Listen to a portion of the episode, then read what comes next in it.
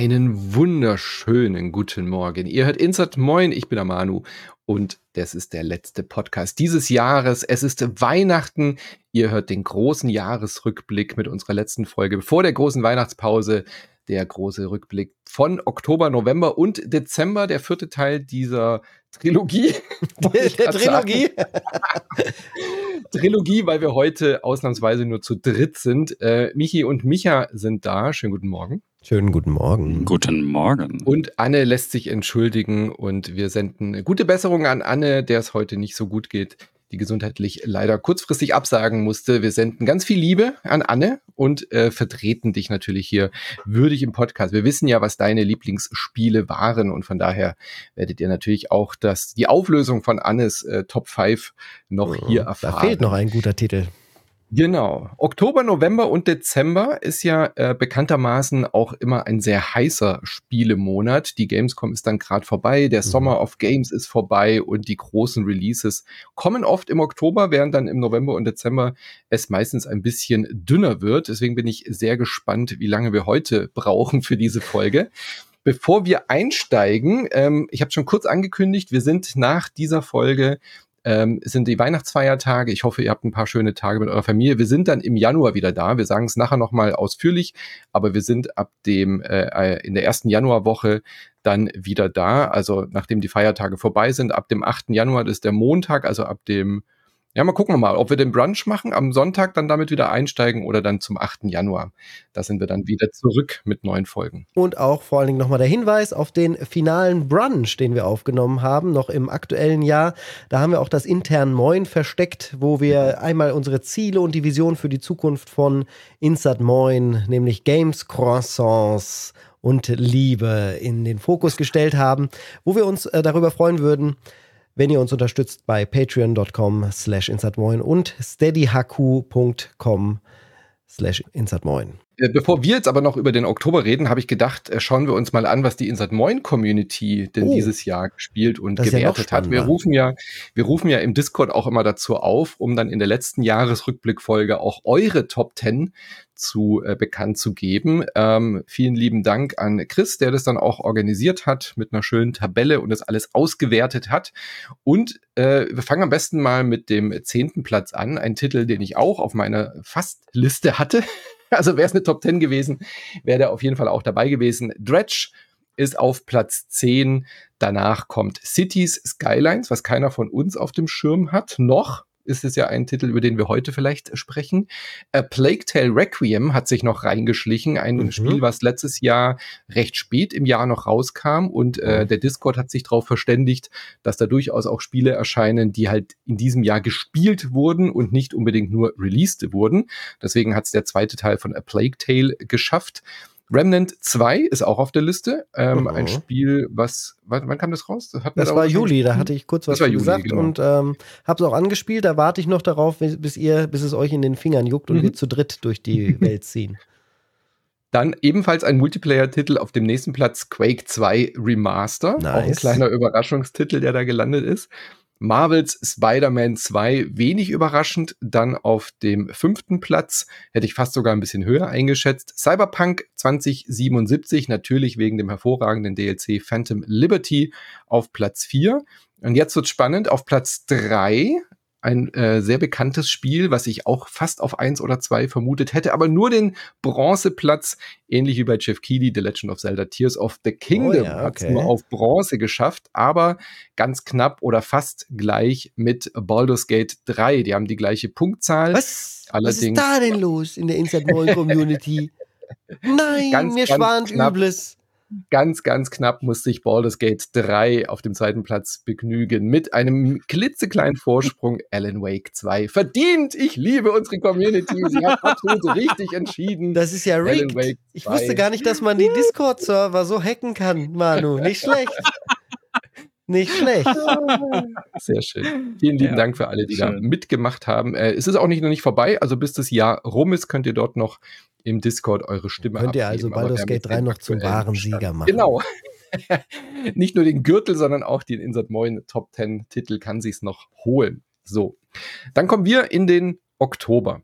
Ein äh, Spiel, was ich gerade schon erwähnt habe, nämlich Marvels Spider-Man 2 war im Oktober endlich dann auch da. Ähm, sozusagen der dritte Teil der Serie, weil der zweite Teil eigentlich fast schon erschienen ist, aber mhm. eben als kleines, ähm, autarkes Standalone DLC, würde ich es mal fast nennen. Also es hätte auch als DLC erscheinen können. Sony hat sich aber entschieden, das als einzelnes Spiel zu releasen. Die Rede ist von Marvels äh, Miles Morales Version von Spider-Man, was ja wirklich selbstständig und eigenständig erschienen ist. Und jetzt Marvels Spider-Man 2 5 sozusagen, wo beide Peter, äh Quatsch, beides Spideys zusammenkämpfen, nämlich Miles und Peter Parker. Und äh, ich habe mich im letzten Moment nochmal umentschieden und habe tatsächlich Marvel Spider-Man 2 dann doch in meine Top 5 noch gesetzt. Oh. Wir brauchen ein kleines da haben wir heute haben wir heute den Frosch, wenn wir in die Top yes. 5 kommen. den in, in Anlehnung an Annes Kostüm aus dem ersten. Genau, in äh, Anlehnung an Annes Kostüm habe ich einen Frosch, den ich kurz einmal hochwedle, wenn ein Top 5 Titel äh, genannt wird ich habe wirklich sehr viel Spaß gehabt bei Marvel Spider-Man 2, habe es quasi am Stück durchgespielt, habe mich in dieser Welt genauso wohl wieder gefühlt. Ähm, ich mag ich, ich mag einfach diese, diese Peter Parker und diese Miles Morales Geschichten total gerne. Und der zweite Teil jetzt bringt es wunderschön zusammen. Äh, man spielt jetzt mit beiden, kann jederzeit hin und her wechseln. Es ist technisch unfassbar beeindruckend geworden. Mhm. Du hast überhaupt gar keine Ladezeiten mehr. Du kannst nahtlos zwischen diesen beiden Peters, egal in welchem Stadtteil sie sind, hin und her switchen.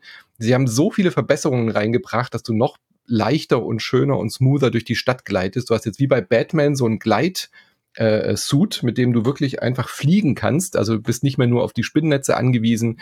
Die, ähm, die, der, der Kampf wurde verbessert. Es gibt nicht mehr ganz so viele 0815-Missionen, äh, die man machen muss. Du hast äh, eine gute Story und es ist wirklich toll erzählt. Also es ist sehr viel Herz und das ist, was Spider-Man ja auch ausmacht. Einfach so eine herzlich warme Geschichte. Ähm, einerseits eben Miles, der so die typische Coming-of-Age-Geschichte erlebt, wie jeder Peter Park, äh, wie jeder Spider-Man quasi, der zu Spider-Man wird, aber eben jetzt diesen Mentor hat in Form von Peter, der jetzt eben schon in seinen Zwanzigern ist, mit ähm, äh, MJ zusammenzieht und sich eben auch Gedanken macht über seine Zukunft, ja, aber eben eine ganz andere Problematik hat wie Miles, der jetzt frisch an der Highschool anfängt äh, oder am College, ich weiß nicht genau, und äh, dieses Studentenleben halt quasi beginnt und Peter, der jetzt so ins Berufsleben einsteigen will. Mhm. Und das mhm. ist so schön erzählt und gleichzeitig packen sie noch die Origin-Geschichte von Venom mit rein, den sie jetzt nicht Venom nennen, der aber eindeutig Venom ist, aber mhm. eben äh, die, die ähm, äh, Sonys Marvels Spider-Man-Spiele haben ja ihr eigenes Universum. Die sind ja nicht Teil des MCUs und erzählen jetzt eben halt ihre Version von Venom. Und ganz, ganz wunderbares, tolles Actionspiel mit Herz. Deswegen verdient auch noch in meiner Top 5 gelandet. Dem habe ich gar nichts mehr hinzuzufügen, außer dass ich auch noch mal sehr überrascht mich gezeigt habe, als sie die Bewegung, die eh schon so revolutionär gut war mhm. und wo mhm. man gesagt hätte vorher, da müssen sie gar nicht ran. Mal interessant zu sehen, was sie sich überhaupt einfallen lassen wollen und äh, dass sie das dann noch mal verbessert haben, nämlich das, ja. die, die reine Fortbewegung durch die Stadt ähm, ist, schon, ist schon wirklich ein. Und das ist einfach so schön abwechslungsreich, ja. weil Miles eben auch diese Elektrofähigkeiten hat. Und dann, kleiner Spoiler, du darfst auch als Venom natürlich zwischendurch mal dich durch die Stadt bewegen und das ist äh, großartig, ja. Richtig, richtig toll.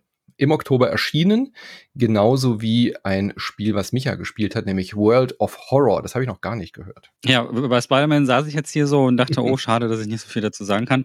Nur kurz von mir, ich sehe, das sieht sehr beeindruckend aus. Das hat mich nur persönlich nicht so sehr interessiert. Aber vielleicht eines Tages packt mich das Spidey-Fieber, weil ich fand Miles Morales erstaunlich gut. Vielleicht wurdest ähm, du ja in der World of Horror von einer Spinne ge gebissen und äh, das macht dich jetzt zum Spidey. Ja.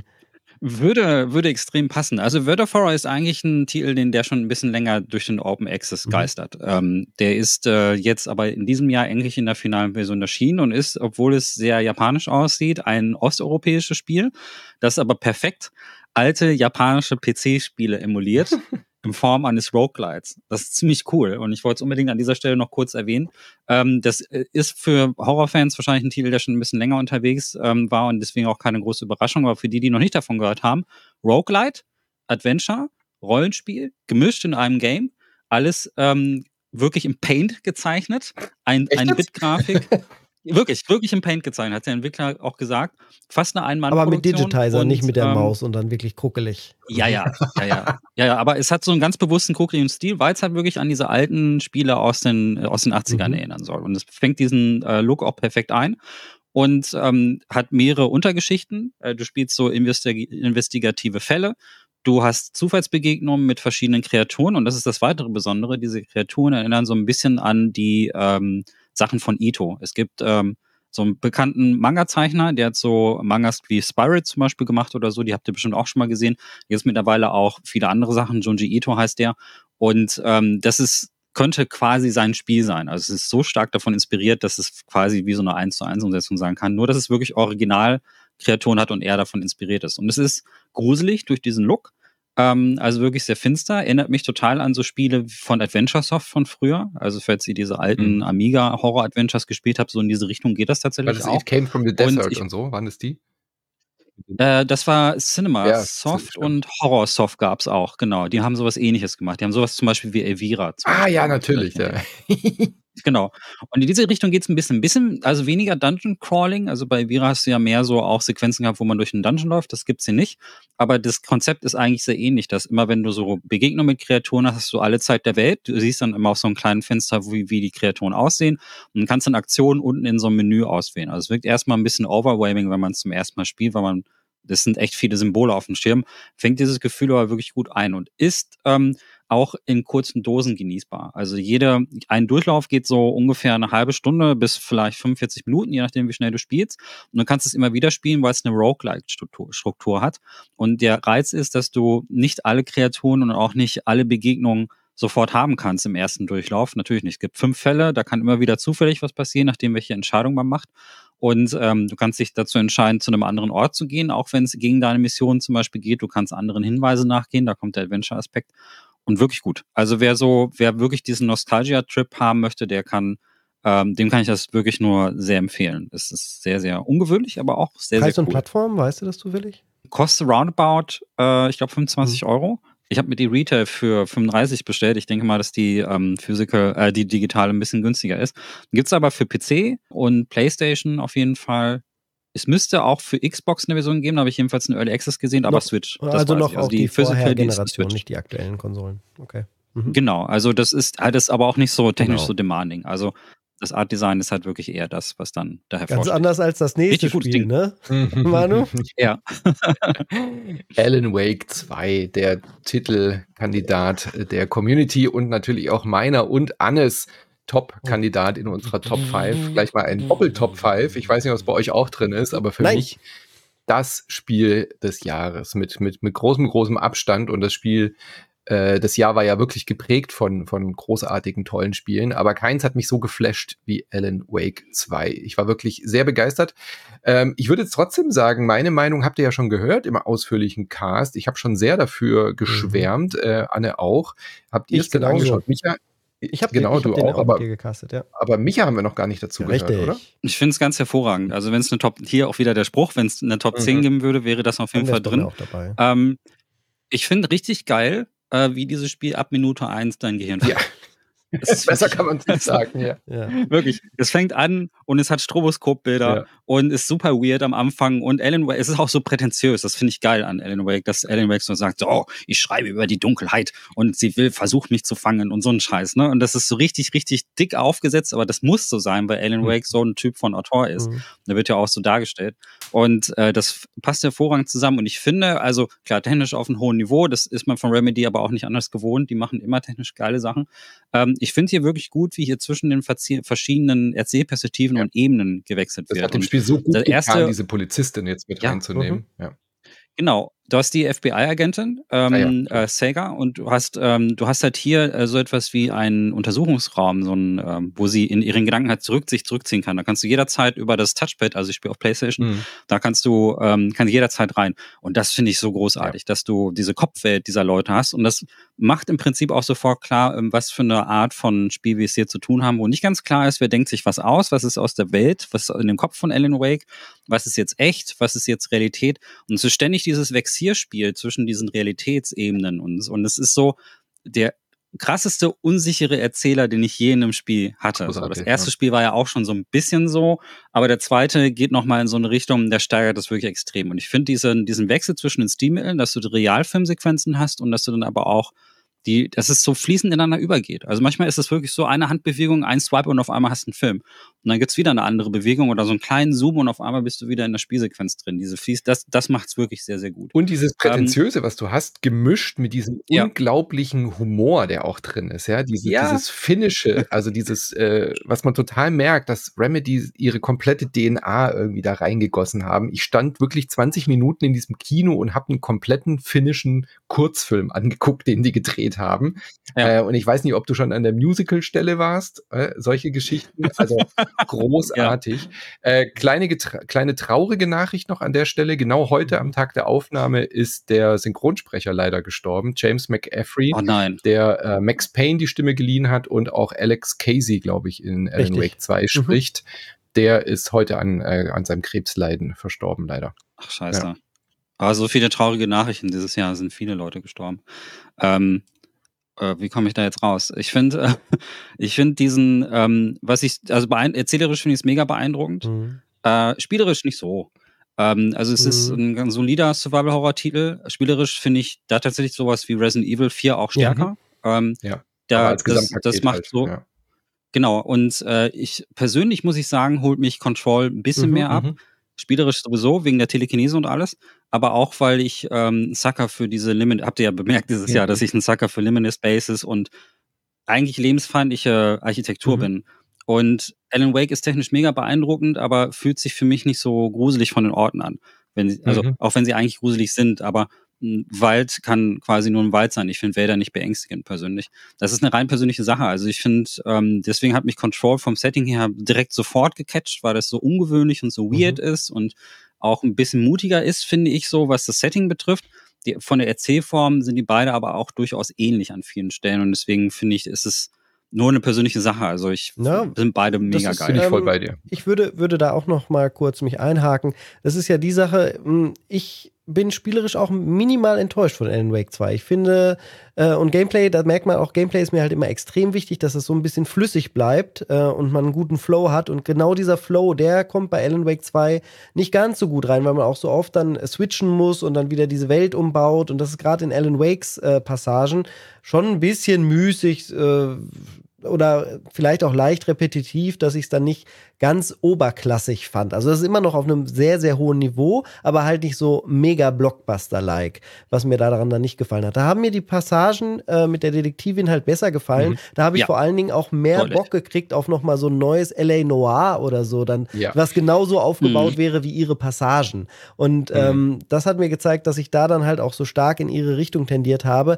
aber das Spiel hinten raus ja doch eher eine, ähm, ja, natürlich äh, Richtung Alan Wake ein bisschen überhängt. Und da, das wäre so meine Mini-Kritik, aber ich ist ein Zugeständnis an das Mainstream-Publikum. Das könnte ein bisschen komplizierter bei den Detektivaufgaben mhm. sein. Also ich habe früher so Spiele wie Golden Gate Killer zum Beispiel gespielt oder so. Also Detektiv-Games, die schon ein bisschen komplexer waren und wo man auch die Clues zusammenführen musste und wo man auch scheitern kann. Also wo man auch Fälle verkacken kann. Und äh, das hier lässt ja quasi kein Scheitern zu, sondern du suchst quasi immer nur das richtige Puzzlestück. Und das ist zwar von der Story super geil, ähm, spielerisch, aber wirklich ein bisschen dünn. Ich verstehe aber, warum das so sein muss, weil sonst würde man nicht so viele Leute mit abholen. Ich hätte mir gewünscht, dass es das ein bisschen komplexer wäre.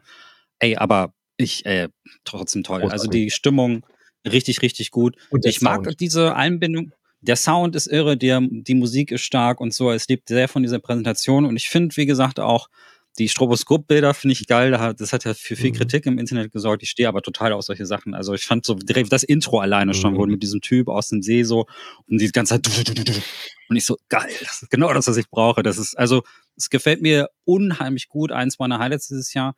Aber unheimlich, wenn es um Horror geht, ist ja auch immer diese subjektive Ebene. Was ängstigt dich eigentlich? Ja. Und Kulte ängstigen mich dann nicht so. Also und so Sachen und ähm, da finde ich dann andere Sachen ein bisschen gruseliger. Und obwohl Control schon st stärker Actionspiel war, also es war schon sehr viel actionmäßiger, muss ich sagen, dass ich dann das In-Between viel unheimlicher fand, so Sachen wie den berühmten Kühlschrank und ja. so. Weil das kann ich nicht einordnen. Und bei Alan Wake weißt du schon so, ist zwar weird, aber du kannst mhm. es schon so in diese Serienkiller-Sparte. Aber ich finde es geil, dass sie alles in diesem e-, Extended Universe belassen. Also, dass mhm. man wirklich auch in ja. Alan Wake 2 die Leute von dieser Agentur trifft, die in Control arbeiten und ich bin sehr gespannt, was Remedy als nächstes macht. Control 2 ja nur noch. Ist da, kurz, ja. Kurze Abschlussfrage, ist da das Quantum Break auch Teil des Universums? Ja, oder? klar. das gehört auch dazu. Okay, cool. Geil. Da muss ich das noch nachholen. Manu, Skylines 2, was? Ja, was? ich wollte dir gerade eine Überleitung anbieten. Für manche noch viel gruseliger als Alan Wake 2 war die technische Umsetzung von City ja. Skylines 2. ähm, das ist wohl Überleitungsmonster, ja. Die hat ja. viele Leute verschreckt. Eigentlich ja ein sehr beliebtes Spiel, auf das sich viele äh, mhm. Menschen dort draußen gefreut haben. City Skylines ähm, ist sehr, sehr beliebt. Vor allen Dingen wurde es ewig unterstützt, hat viele DLCs bekommen, die die Spielerfahrung immer komplexer gemacht hat. Und das wirkte sehr ausgereift, abseits davon, dass es halt die CPU-Kerne nicht so ausgenutzt hat, wie es das moderne Spiele machen sollten.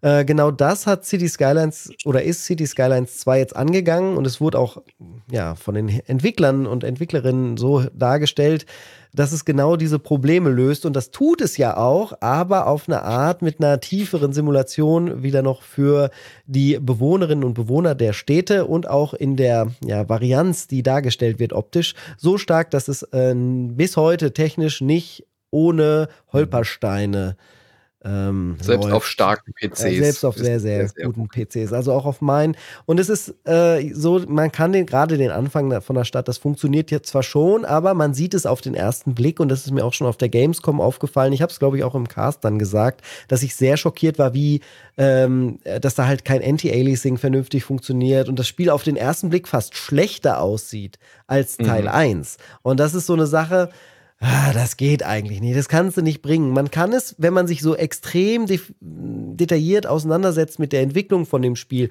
und jeden Monat quasi auch die, die Developer-Tagebücher geguckt hat und sowas, wenn man da ganz nah dran ist, dann kann man das nachvollziehen und irgendwie mitfühlen. Aber als Normalo-Spieler da draußen, der sich das nicht mhm. alles reinzieht und einfach nur City Skylines geil fand, da ist das unverständlich, warum der zweite Teil so unrund läuft und weniger bietet in vielen Belangen auch als der erste Teil. Hatte man da so das typische Sims, hatte man so das typische typische Sims-Problem, dass Sims 4 irgendwie 1000 Add-ons und alle möglichen Features hatte. Mhm. Und dann mhm. kam Sims 5 mit der neuen Engine und war quasi wieder nur Vanilla Sims. Hat man das ähnliche Problem hier auch? Teils, teils. Nicht ganz so extrem. Viele der Dinge, die die Add-ons gebracht haben, sind hier standardmäßig dann schon auch mhm. drin, aber es sind auch Sachen, die zum Teil fehlen. Und ähm, ja, die Community ist jetzt deswegen gespalten. Es gibt die Leute, die es trotzdem spielen und es gibt die Leute, die sagen, nee, ich fasse das nicht an, ich habe es auch zurückgegeben und es kommt mir erst auf eine Festplatte, wenn es jetzt technisch vernünftig läuft. Finde ich einen richtigen Ansatz, ist jetzt halt ein bisschen doof gelaufen. Es ist vor allen Dingen schade. Ich kann auch noch nicht so viel zu sagen, wie es jetzt hinten raus ist vom Spaßfaktor her, weil ich habe es gespielt und fand es technisch zumindest annehmbar, aber insgesamt hat es jetzt mich nicht super stark äh, ge, ja, ge, gegrapscht an meinen Schönbaufühlern, äh, so. an meinen Schönbau-Eiern, genau. ähm, also ich, ich würde City Skylines 2 in der Zukunft schon noch eine Möglichkeit geben, da viele Leute abzuholen. Und ich glaube, das mhm. wird nur noch immer besser werden. Und wenn man dann irgendwann eine richtig tolle Stadt aufbauen kann, äh, und das auch vernünftig läuft auf PCs, werde ich da auch noch mal reingucken. Also ist, das Projekt ist noch nicht tot, es ist auch keine Totgeburt. Ja. Es ist nur echt extrem holprig gestartet und ich ähm, bin, bin zuversichtlich, dass das noch besser wird. Die Entwickler dort haben ja echt viel auf dem Kasten. Genau. Das wird sicherlich auch noch mal einen zweiten Frühling erleben, wenn dann die mhm. Konsolenversion rauskommt, weil die wurde ja aus technischen Problemen ähm, heraus verschoben. Da wollen wir es hoffen. Und ist ne? nicht raus, äh, was aber dann eben auch nicht für die PC-Version gesprochen hat, die mhm. dann rauskam. Und wenn sie das jetzt angehen bis zur Konsolenversion, könnt ihr also noch beruhigt warten, ist noch nicht vorbei, dieses Spiel. Assassin's Creed Mirage war ein kurzes Aufflammen in der mhm. Community, ähm, weil es eine ganz gute Idee hat. Äh, Ubisoft hat sich gedacht, hey, bevor jetzt das ganz, ganz große neue Assassin's Creed Reboot, wie auch immer, rauskommt, nachdem wir jetzt drei Spiele lang so eine Art Rollenspielsystem aufgebaut haben, will sich Assassin's Creed ja wieder neu erfinden bei äh, Ubisoft aber die äh, Schreie der Fans waren laut, mach doch mal wieder ein klassisches Assassin's Creed. Und das haben sie mit Mirage auch gemacht und haben auch abgeliefert, würden Anne und ich, glaube ich, sagen. Wir haben uns das angeschaut. Bei Assassin's Creed geht man zurück nach Bagdad. Man spielt äh, Basim, eine Figur, die wir schon mal in Valhalla getroffen haben, aber es ist quasi das Prequel, quasi wie Basim äh, zum Assassinen wurde. Ähm, die hießen damals ja noch nicht Assassine, sondern wie hießen sie denn? Ähm, die, boah, also quasi die ganz, ganz Anfänge, äh, Anfänge dieser Bruderschaft, mhm. bevor die äh, dann gegen den Templerorden dann eben da auch kämpfen. Und man ist wirklich so im neunten Jahrhundert äh, in Bagdad unterwegs und die Stadt steht endlich mal wieder im Vordergrund. Das ist ein ganz, ganz schönes, klassisches Assassin's Creed-Feeling. Dadurch, dass man ja im zweiten Teil da schon war, oder war es der erste? Bin mir jetzt nicht mehr ganz sicher. Ich glaube, im ersten war das, gell, Bagdad. Nee, das war so eine ähm, ähnliche Stadt. Das ist nur vom Stil ja, ja. ähnlich. Die erste Stadt war, glaube genau, ich, Istanbul. Ne? Istanbul, ne? genau. Aber wir waren schon mal in Bagdad. Ich glaube, das war äh, der zweite Teil oder ja, ich bin mir nicht mehr ganz sicher. Auf jeden Fall. Der zweite war dann Italien. Das ist wirklich, glaube ich, nur das Szenario, das was ähnlich ist. Ja, nee, aber ich, das, da gab es Stadtteile, die ich schon mal kannte. Aber ich, egal. Auf jeden Fall hat man so oder so, egal ob wir in der Stadt schon mal waren, so ein Heimkehrgefühl, ja, weil man wieder in der Stadt unterwegs ist. Nein, ich war auf jeden Fall schon mal in diesem, also auf jeden Fall sieht's genauso aus. Du hast auch die Dächer oben mit diesem begrünt, wo du reingehst. Das war auch ganz, ganz ähnlich wie in Assassin's Creed 2. Assassin's Creed 3 war doch in Italien. Assassin's Creed 2 Nein, war. Da, jetzt muss ich da doch einsteigen, weil Assassin's Creed ja. 3 natürlich in Amerika gespielt hat. Das weiß ich noch ganz genau. Brotherhood? War das, das, ist, der das ist auch Fight. Italien. Das ist der, ne, Brotherhood ist die Weitererzählung von Assassin's Ach, Creed 2. Der Assassin's Creed 3. Das das, aber das ist ja auch ein guter Kritikpunkt. Schön, dass wir da nochmal drüber Ach. sprechen können, wie verwirrend das alles ist mit der Storyline. Und da hat jetzt Mirage natürlich auch nicht besonders viel dran gehangen. Ist vielleicht auch der Punkt, äh, den ich da als größten Kritikpunkt sehe. Hm? Der erste war Istanbul. Ich glaube, Bagdad war noch nicht egal, drin. Das egal. sieht halt, wie gesagt, okay, nur okay. genauso aus. Es fühlt und es sich an wie Istanbul. So an, ja. Können wir ja. uns darauf einigen? Ja. Man hat auf jeden Fall das Gefühl eben wie in Assassin's Creed 1. Und das war auch gewollt. Es ist sogar ein Grafikfilter drin, der die dieses bläuliche Licht wiedergibt. Weil Assassin's Creed Mirage sieht aus wie Assassin's Creed modern aussieht, mit diesem orangenen, äh, lichtdurchströmten Häuserschluchten. Äh, und dann kannst du diesen Blaufilter einschalten, dass es aussieht wie Assassin's Creed 1, weil das ja alles im Abstergo äh, Animus so bläulich mechanisch äh, äh, irgendwie wirken sollte. Und es ist so weird, das dann wieder einzuschalten und dich wieder dran zu erinnern, dass Assassin's Creed 1 wirklich ein komplett anderes Assassin's Creed als die anderen waren.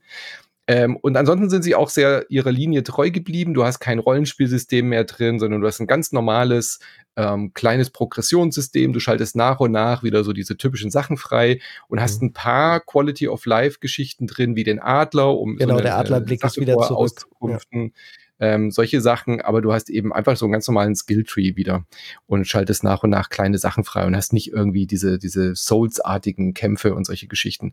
Und bist dann wirklich auch wieder unterwegs und meuchelst ein bisschen rum man verliert sich aber sehr schnell in dieser, äh, andersrum, man verliert sehr schnell wieder das Interesse, weil es dann halt doch eher ein altbackenes Assassin's Creed ist. Ja, also ich habe es fünf, sechs Stunden gespielt und dann war meine kurze Neugier, meine Lust dann auch wieder befriedigt. Aber für Leute, die gesagt haben, ich will wieder ein altes Assassin's Creed, war es genau das, was es sein wollte. Und deswegen finde ich ein solides, gutes äh, Spiel ja. von Ubisoft dieses Das Jahr. auf jeden Fall. Äh, mir fällt, also nur eine Frage an dich. Sind das die Verborgenen? Mhm. War das vielleicht?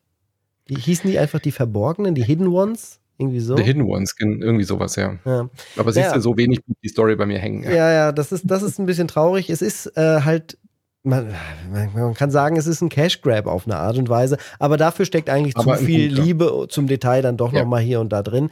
Vor allen Dingen hat der Stealth auch wieder ganz gut funktioniert. Auf der anderen Seite das mit der Steuerung, es ist so ein ewiges Hin und Her mit den Rollenspielelementen und ja und nein und nicht und also Ubisoft kommt mir da nicht sehr durchdacht vor. Sie wissen nicht so richtig, was sie damit anfangen wollen.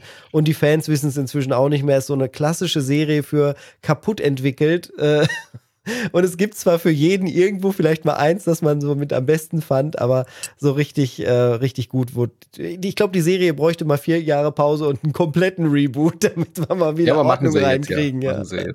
Ich bin sehr gespannt, was sie jetzt mit dem Neuen machen. Und Micha, hast du mitgekriegt, das neue Assassin's Creed, was so mit Hexen in Deutschland äh, spielt, das wird, glaube ich, eher so ein Spin-off. Also ich glaube, das wird so ein Horror-Survival-Ding, was in der Assassin's Creed-Welt spielt, aber wirklich was Neues probiert, glaube ich, ja. Mhm. Bin ich super gespannt drauf. Ja. Ähm, das ist ja auch immer das Beste an Assassin's Creed, die Szenarien. Ähm, ich erwische mich auch immer dabei, dass ich jedes, wirklich jedes Assassin's Creed ausprobiere, aber bei den allerwenigsten irgendwie hängen bleibe, weil sie sich halt mhm. eben so repetitiv irgendwie spielen. Ich finde, das, deshalb kann die Serie aber auch äh, wirklich sehr gut. Und wenn sie jetzt aber ein bisschen Survival-Horror mit reinbringen, mhm. bestimmt nicht so schlecht, mhm. gute Idee. Ist auch ähm, aus ähm, internationaler Sicht auch noch nicht so stark in Spielen ja, erforscht, nicht, äh, das deutsche. Ja Setting, ne? Also der Mittelalter hatten wir zwar schon, aber jetzt im Action-Adventure gibt's nicht so viel. Also so Plague Tale, äh, so in Frankreich oder in anderen umliegenden Ländern gibt's das schon, aber Deutschland kann ich mir schon gut vorstellen. Bin ich mal super gespannt, wie das interpretiert wird. Ja, also es heißt wirklich die Verborgenen und was ich cool fand an Mirage, dass man in diese in diesem Camp ist von den Verborgenen, wo man wirklich auch ah. äh, diese dieses Ritual miterlebt, mhm. wie man dann äh, diese diese diese Klinge dann bekommt und so. Gerade der Einstieg ist super schön. Also ja. die erste Stunde, das ist endlich mal ein Spiel, was gut ist, genau. Einen guten Einstieg hatte, ja.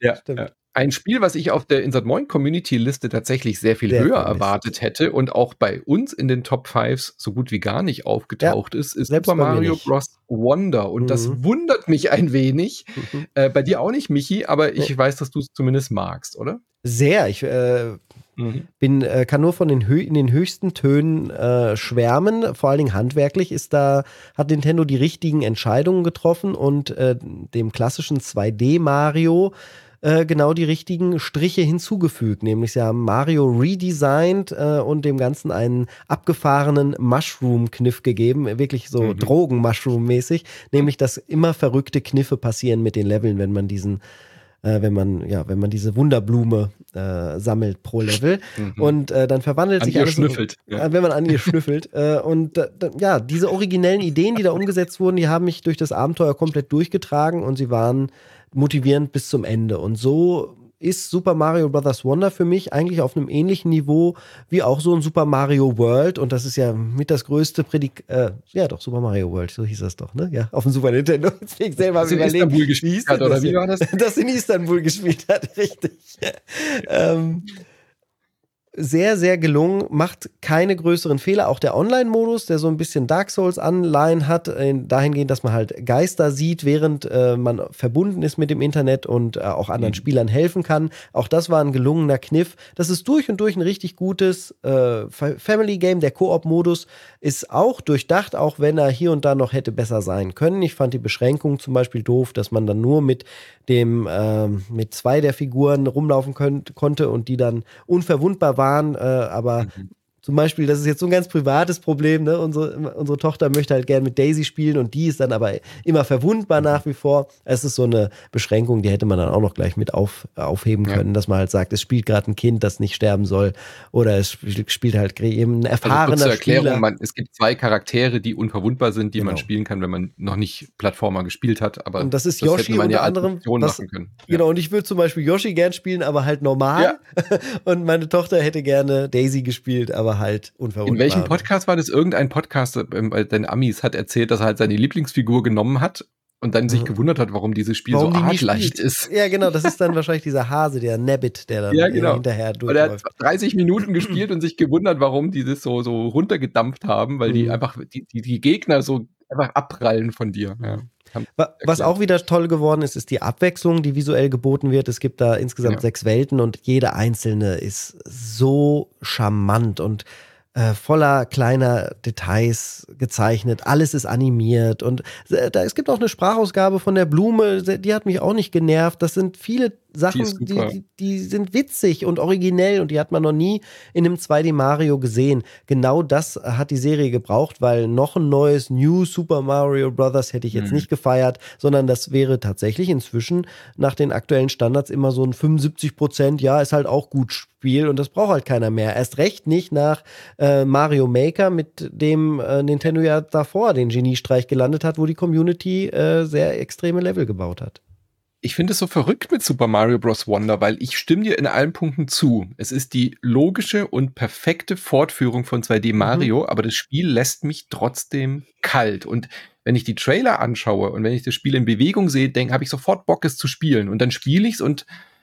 oh, weiß auch nicht. Also irgendwie Kommt mich, mich lässt noch. es, mich, mich berührt es emotional nicht und auch die Challenge und die Herausforderung. Also ich habe ein paar halt Mal dieses Story, Jahr ne? angefangen. Ja. ja, aber irgendwie, ich habe es ein paar Mal dieses Jahr angefangen und ich kann dir nicht genau sagen, warum ich keinen Spaß dabei habe.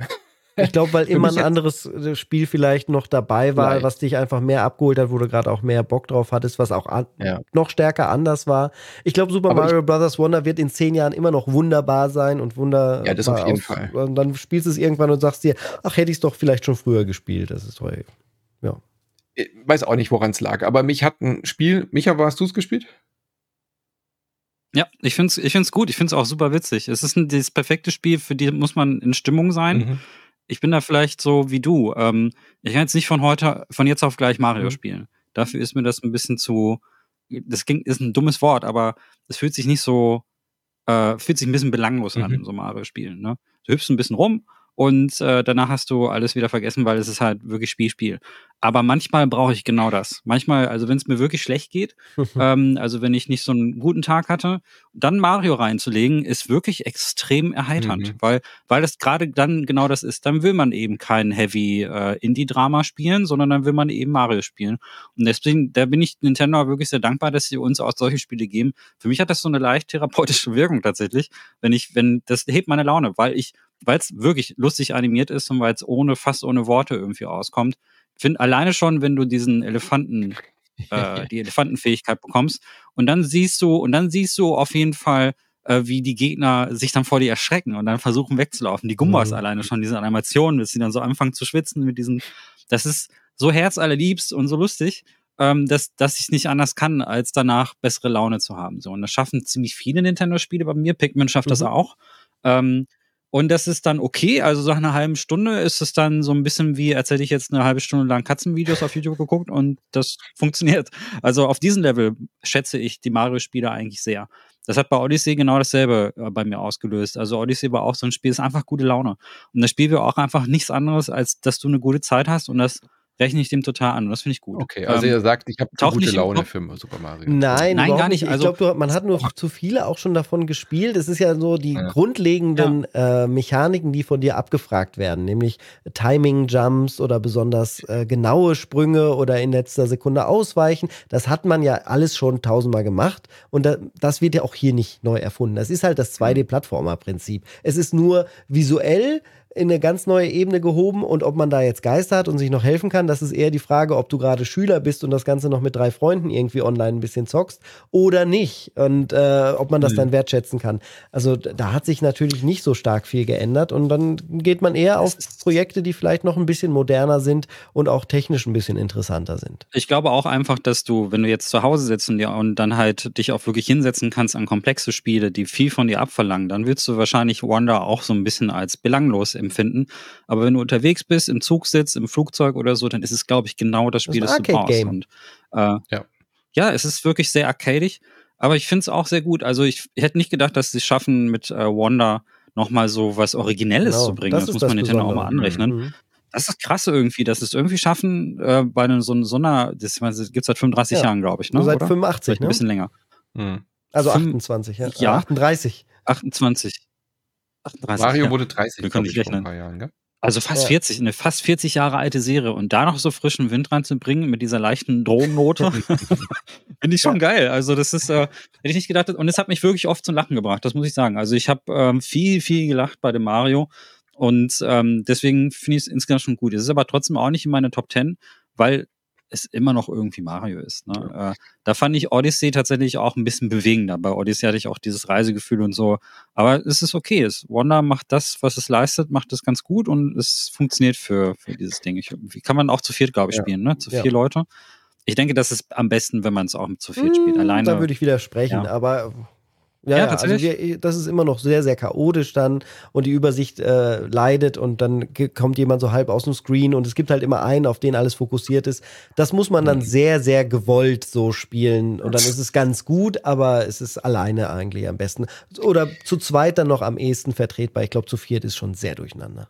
Ich sag euch, was mich in, in der 2D-Welt eben parallel dazu mehr begeistert hat, war nämlich oh. Leica Aged mhm. Through Blood. Ein Spiel, was bis Dir geht's vor wirklich zu gut. Du Minuten, brauchst so einen Downer ja, einfach. Düstere. Ich brauche die Postapokalypse, ja.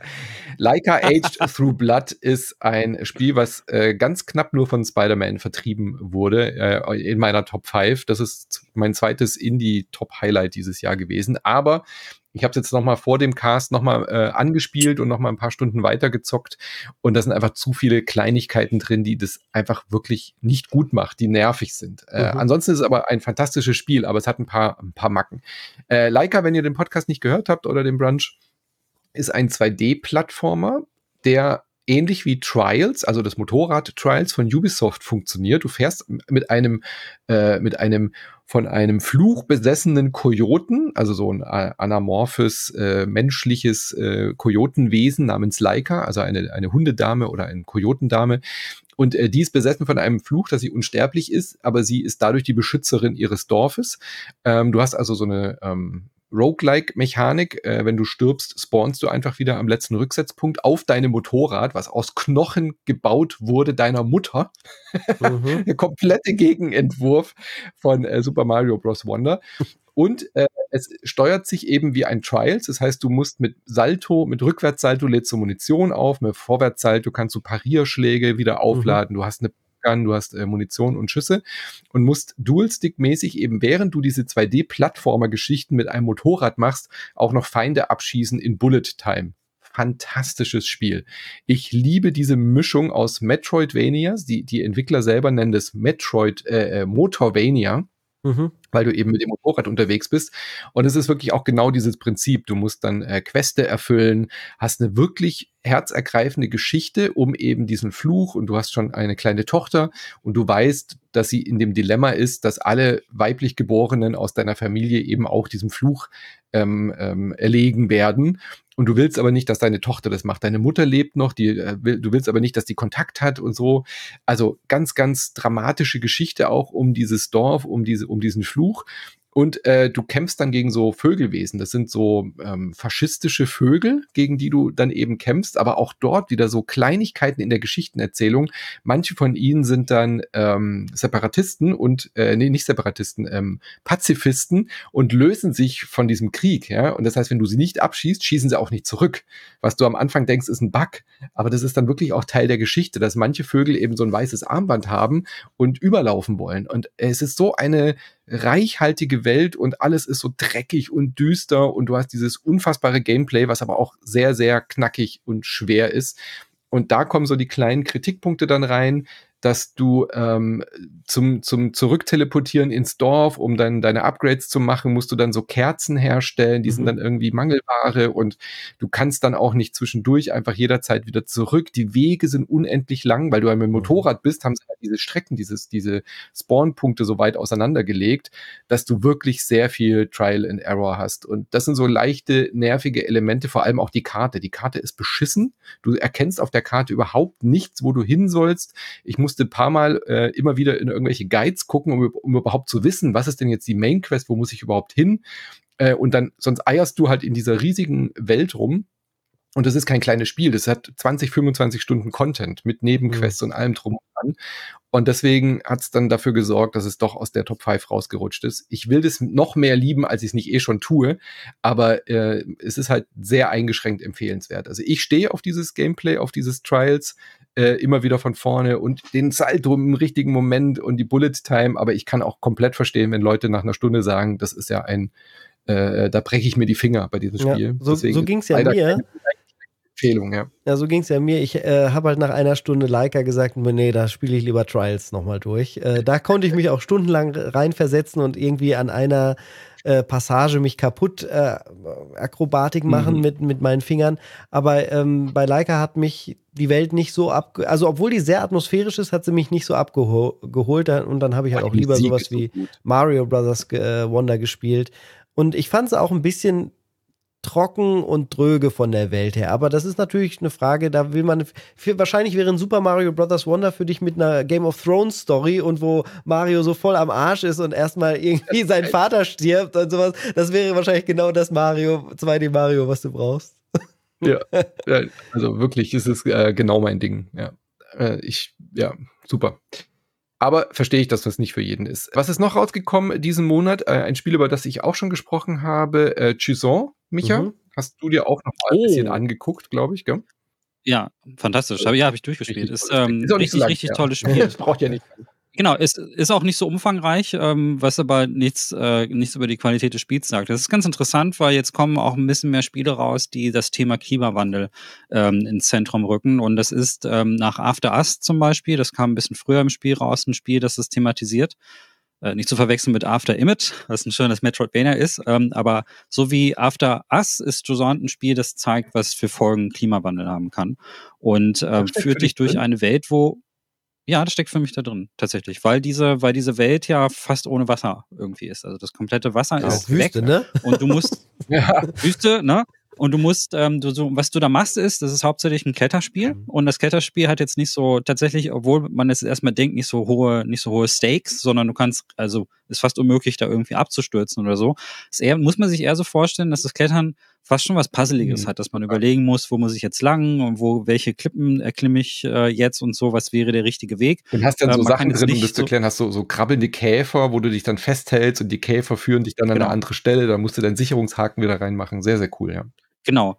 Also ist dafür, dass es ein Kletterspiel ist, man denkt ja sofort an so Free-Climbing-Spiele oder so, ist es relativ stressfrei. Es ist wirklich sehr entspanntes Klettern und du musst halt wirklich hauptsächlich hoch. Und in diesen Zwischenetagen findest du immer wieder ähm, tatsächlich Behausungen ähm, von, von Menschen, die da mal gelebt haben und kannst halt da die Kultur nachvollziehen, da vor einiger Zeit war. Also sehr, sehr viel über das Environment halt wirklich erzählt und ähm, das oft ohne Worte, so gut wie ohne Worte, äh, lebt fast nur von den Bildern und hat eine sehr, sehr ähm, entspannte, aber auch sehr einsame Atmosphäre, die mir echt gut gefallen hat. Also je höher du kommst, desto entkoppelter fühlst du dich eigentlich auch von der ganzen Welt und äh, desto mehr merkst du eigentlich auch und dahingehend nochmal zu dieser äh, Umweltparabel, wie wie das, du hast, kriegst ein Gefühl dafür, wie das vorher gewesen sein muss. Und du fühlst dich halt umso einsamer, je weiter du den Gipfel entgegenkommst. Also war das Gefühl bei mir so. Mhm. Also je weiter du vorangehst, desto mehr lernst du, aber desto mehr merkst du, was für ein dramatisches Schicksal diese Welt eigentlich hinter sich gebracht hatte. Das ist ähm, sehr, sehr, sehr, sehr eigentümliches Gefühl gewesen, das ich dann hatte. Und ich habe dann auch bei, Se es ist so ein ähnliches Gefühl wie bei Season, das ich da hatte. Bei Season ist klar, dass diese Wende kommt und dass da eine Wende stattfinden wird. Und bei Joson hat diese Wende bereits stattgefunden und du bist quasi dabei, diese Brotkrumen aufzusammeln und diese Informationen zu sammeln. Also hat mir von der Stimmung halt extrem gut gefallen. Diese drei würde ich jetzt so, also Season hat den wenigsten Klimawandelbezug, aber geht auch um Umwelt und so. Ja mit dem Fahrrad. Was wir in der ersten Folge hatten.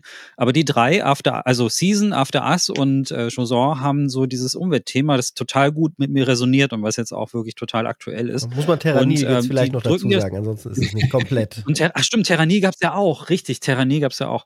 Ähm, Joson ist da aber sehr zurückhaltend damit. Also After Us zum Beispiel drückt dir das total ins Gesicht, diese Botschaft. Ähm, und äh, was ich zwar auch gut finde, muss man manchmal auch deutlich sagen, was, äh, was die Probleme sind, aber Joson ist da sehr subtil und sehr, sehr, wer, wer will, kann das da drin lesen, wer will, kann aber auch einfach nur klettern. Und das ja. ist auch völlig in Ordnung. Und ähm, hat mir aber insgesamt sehr gefallen. Das ist wirklich was Besonderes, was das Gameplay auch betrifft. Also mhm. es gibt, äh, mir fällt jetzt auch ad, ad hoc kein Spiel ein, äh, bis auf das Declimb VR, also dieses VR-Spiel von Crytek, was jetzt wirklich Klettern als Kernmechanik Na, so hat. Von, von ähm, äh, äh, Horizon. Ach ja, stimmt, richtig. Ähm, stimmt, hatten wir ja, ja, richtig. Ja, gut. Jetzt ist es also doch nicht so besonders. nee, so, äh, kurz nochmal zurückspulen, das nehmen wir nochmal neu auf. ja, ja, ja, nee, nee. nee, aber das, was, aber es fühlt sich trotzdem besonders an. Vielleicht, vielleicht ist es das, was ich meine. Also diese, diese Mischung aus der Stimmung und so. Aber klar, Klettern gab es natürlich auch in dem, in dem VR-Spiel, äh, Call of the Mountain. Ähm, ja, aber das ist richtig gut. Hat mir sehr, sehr gut gefallen. Das ist vor allem ein schönes Atmosphäre-Spiel finde ich. Richtig schöne Atmosphäre-Spiel ist von Don't Not. Die sind für Life is Strange bekannt und ich finde, die landen bei mir immer nur Volltreffer. Mhm. Äh, die machen Spiele, die sind irgendwie alle für mich und ähm, bin da sehr begeistert. Ein schönes, richtig schönes Teil. Ja. Äh, apropos Klimawandel, Forza Motorsport mhm, okay. hat E-Autos. Ich höre zu. Hat E-Autos, ja, ja den Porsche, den gleichen Porsche, den iRacing auch hat. Den gibt es ja, ja, auch, den Porsche Concept E. Äh, ja, Forza Motorsport. Ja. Wie soll ich das hier jetzt sagen? Also ich bin da, bin da sehr enttäuscht insgesamt von. Äh, die Serie ist ähm, solide, äh, aber die wird halt immer wieder weitergeführt. Das heißt jetzt nicht Forza Motorsport. Jetzt müsste ich schon wieder überlegen, ist es sieben oder acht? Weiß man alles gar nicht so genau. Die sagen immer, sie rebooten alles und die Engine mhm. brandneu und dann haben sie sich drei Jahre genommen und trotzdem Forza Motorsport in der aktuellen Version äh, ist ja eigentlich egal, ob man jetzt Forza 7 spielt oder 5 oder drei oder zwei oder eins. Es ist immer die gleiche Soße, es ist immer das Gran Turismo-Prinzip und ähm, wenn man jetzt nicht total drauf abfährt, äh, das ist halt immer wieder ein guter Einstieg in, in dieses Sim-Racing zum Beispiel. Und wenn man jetzt jung ist, dann ist das vielleicht auch ein sehr gutes, sehr guter Titel. Da sage ich gar nichts gegen, der ist sehr solide.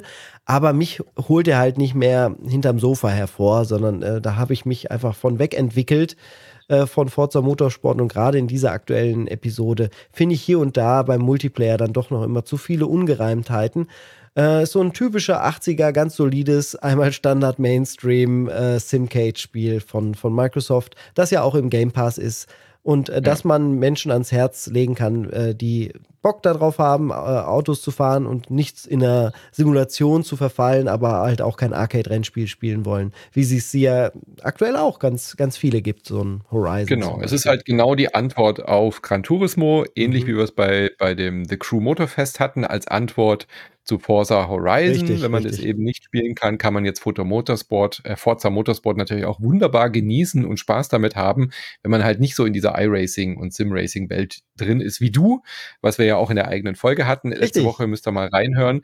Wenn man aber so wie ich einfach sonst ein bisschen Arcade-Rennspiele mag und sonst eher sowas wie Hot Wheels Unleashed 2 Turbocharged spielt, was auch diesen Monat rauskam, dann ist so der, der Schritt Richtung mm. echt Motorsport zumindest Dann, mal so ah, okay. reinschnuppern ganz okay, gut, genau. weil es halt im Game Pass mhm. drin ist, weißt du? Man kann aus diesem Arcade-Rennen mal so reinschnuppern und das ja so, das, was ich schön finde an dieser Art von Spiel, dass du dir das halt selber immer so ein bisschen schwerer stellen kannst. Mhm. Ich kann da halt meine Ideallinie, ich kann äh, ABS anhaben, ich kann, ähm, Kannst die KI ja hoch und runter regeln, wie du selber, willst. Genau, ja.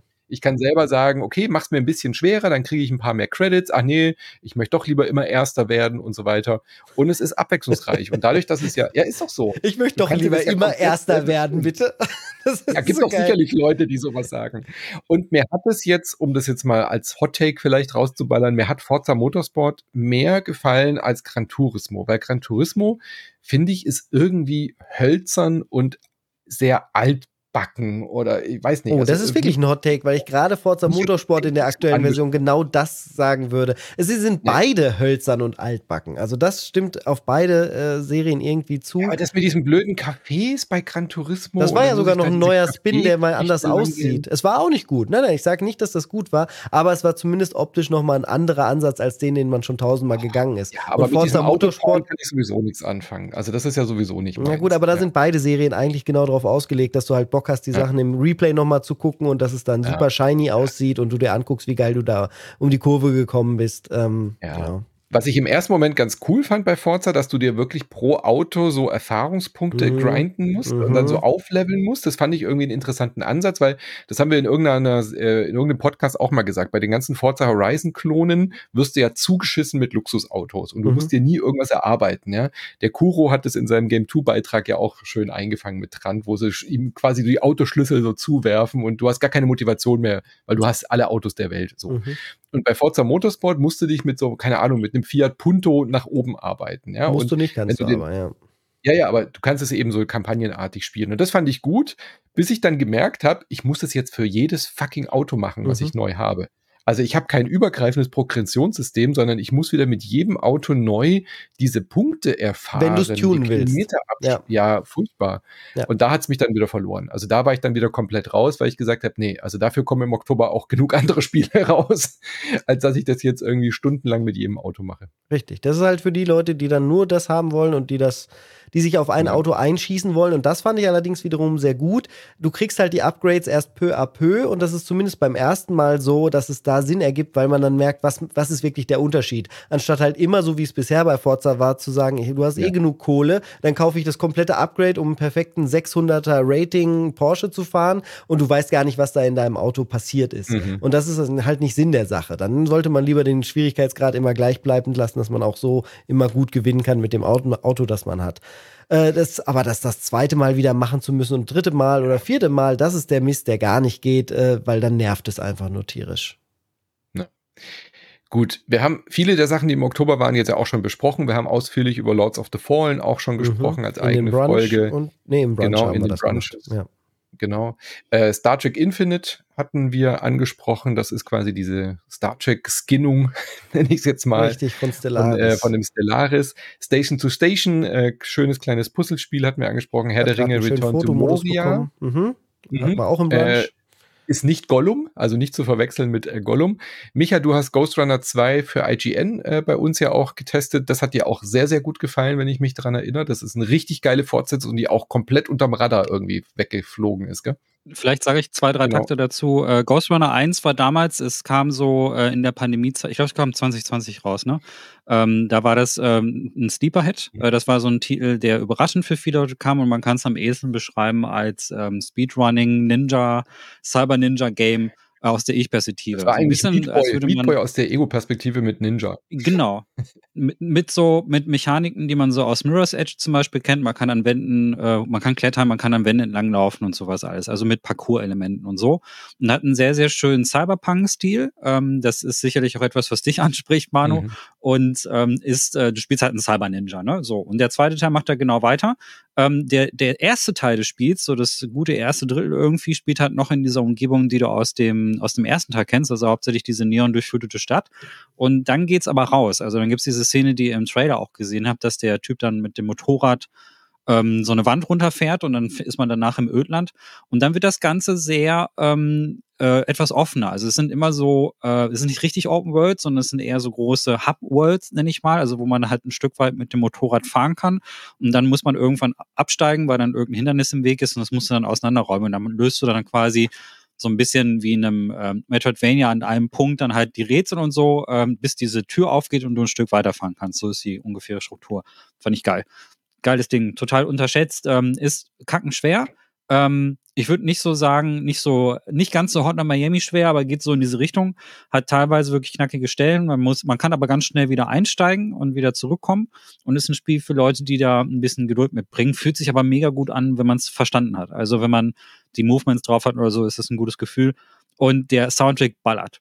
Äh, kann man nicht anders sagen. Das ist so ein Synthwave-Soundtrack. Äh, ist ein Genre, das ich auch so in diesem Jahr tatsächlich auch für mich entdeckt habe. Ich ähm, habe jetzt sehr viel Synthwave dieses Jahr gehört und äh, dann kam Ghost Runner, nachdem ich das so für mich entdeckt habe und es haut da noch mehr rein. Es ist so, so Progressive Techno Synthwave. Es gibt die ganze Zeit Gas, die Musik, passt aber gut in diesen ganzen Flair rein und hat mir echt sehr gut gefallen. Ähm, mehr dazu in dem IGN-Video. Ich glaube, das ist so nischig. Ich weiß nicht, ob ich dazu noch je einen Podcast machen würde, weil ich nicht so viele Leute kenne, die diese Art, Art von Spielen mögen.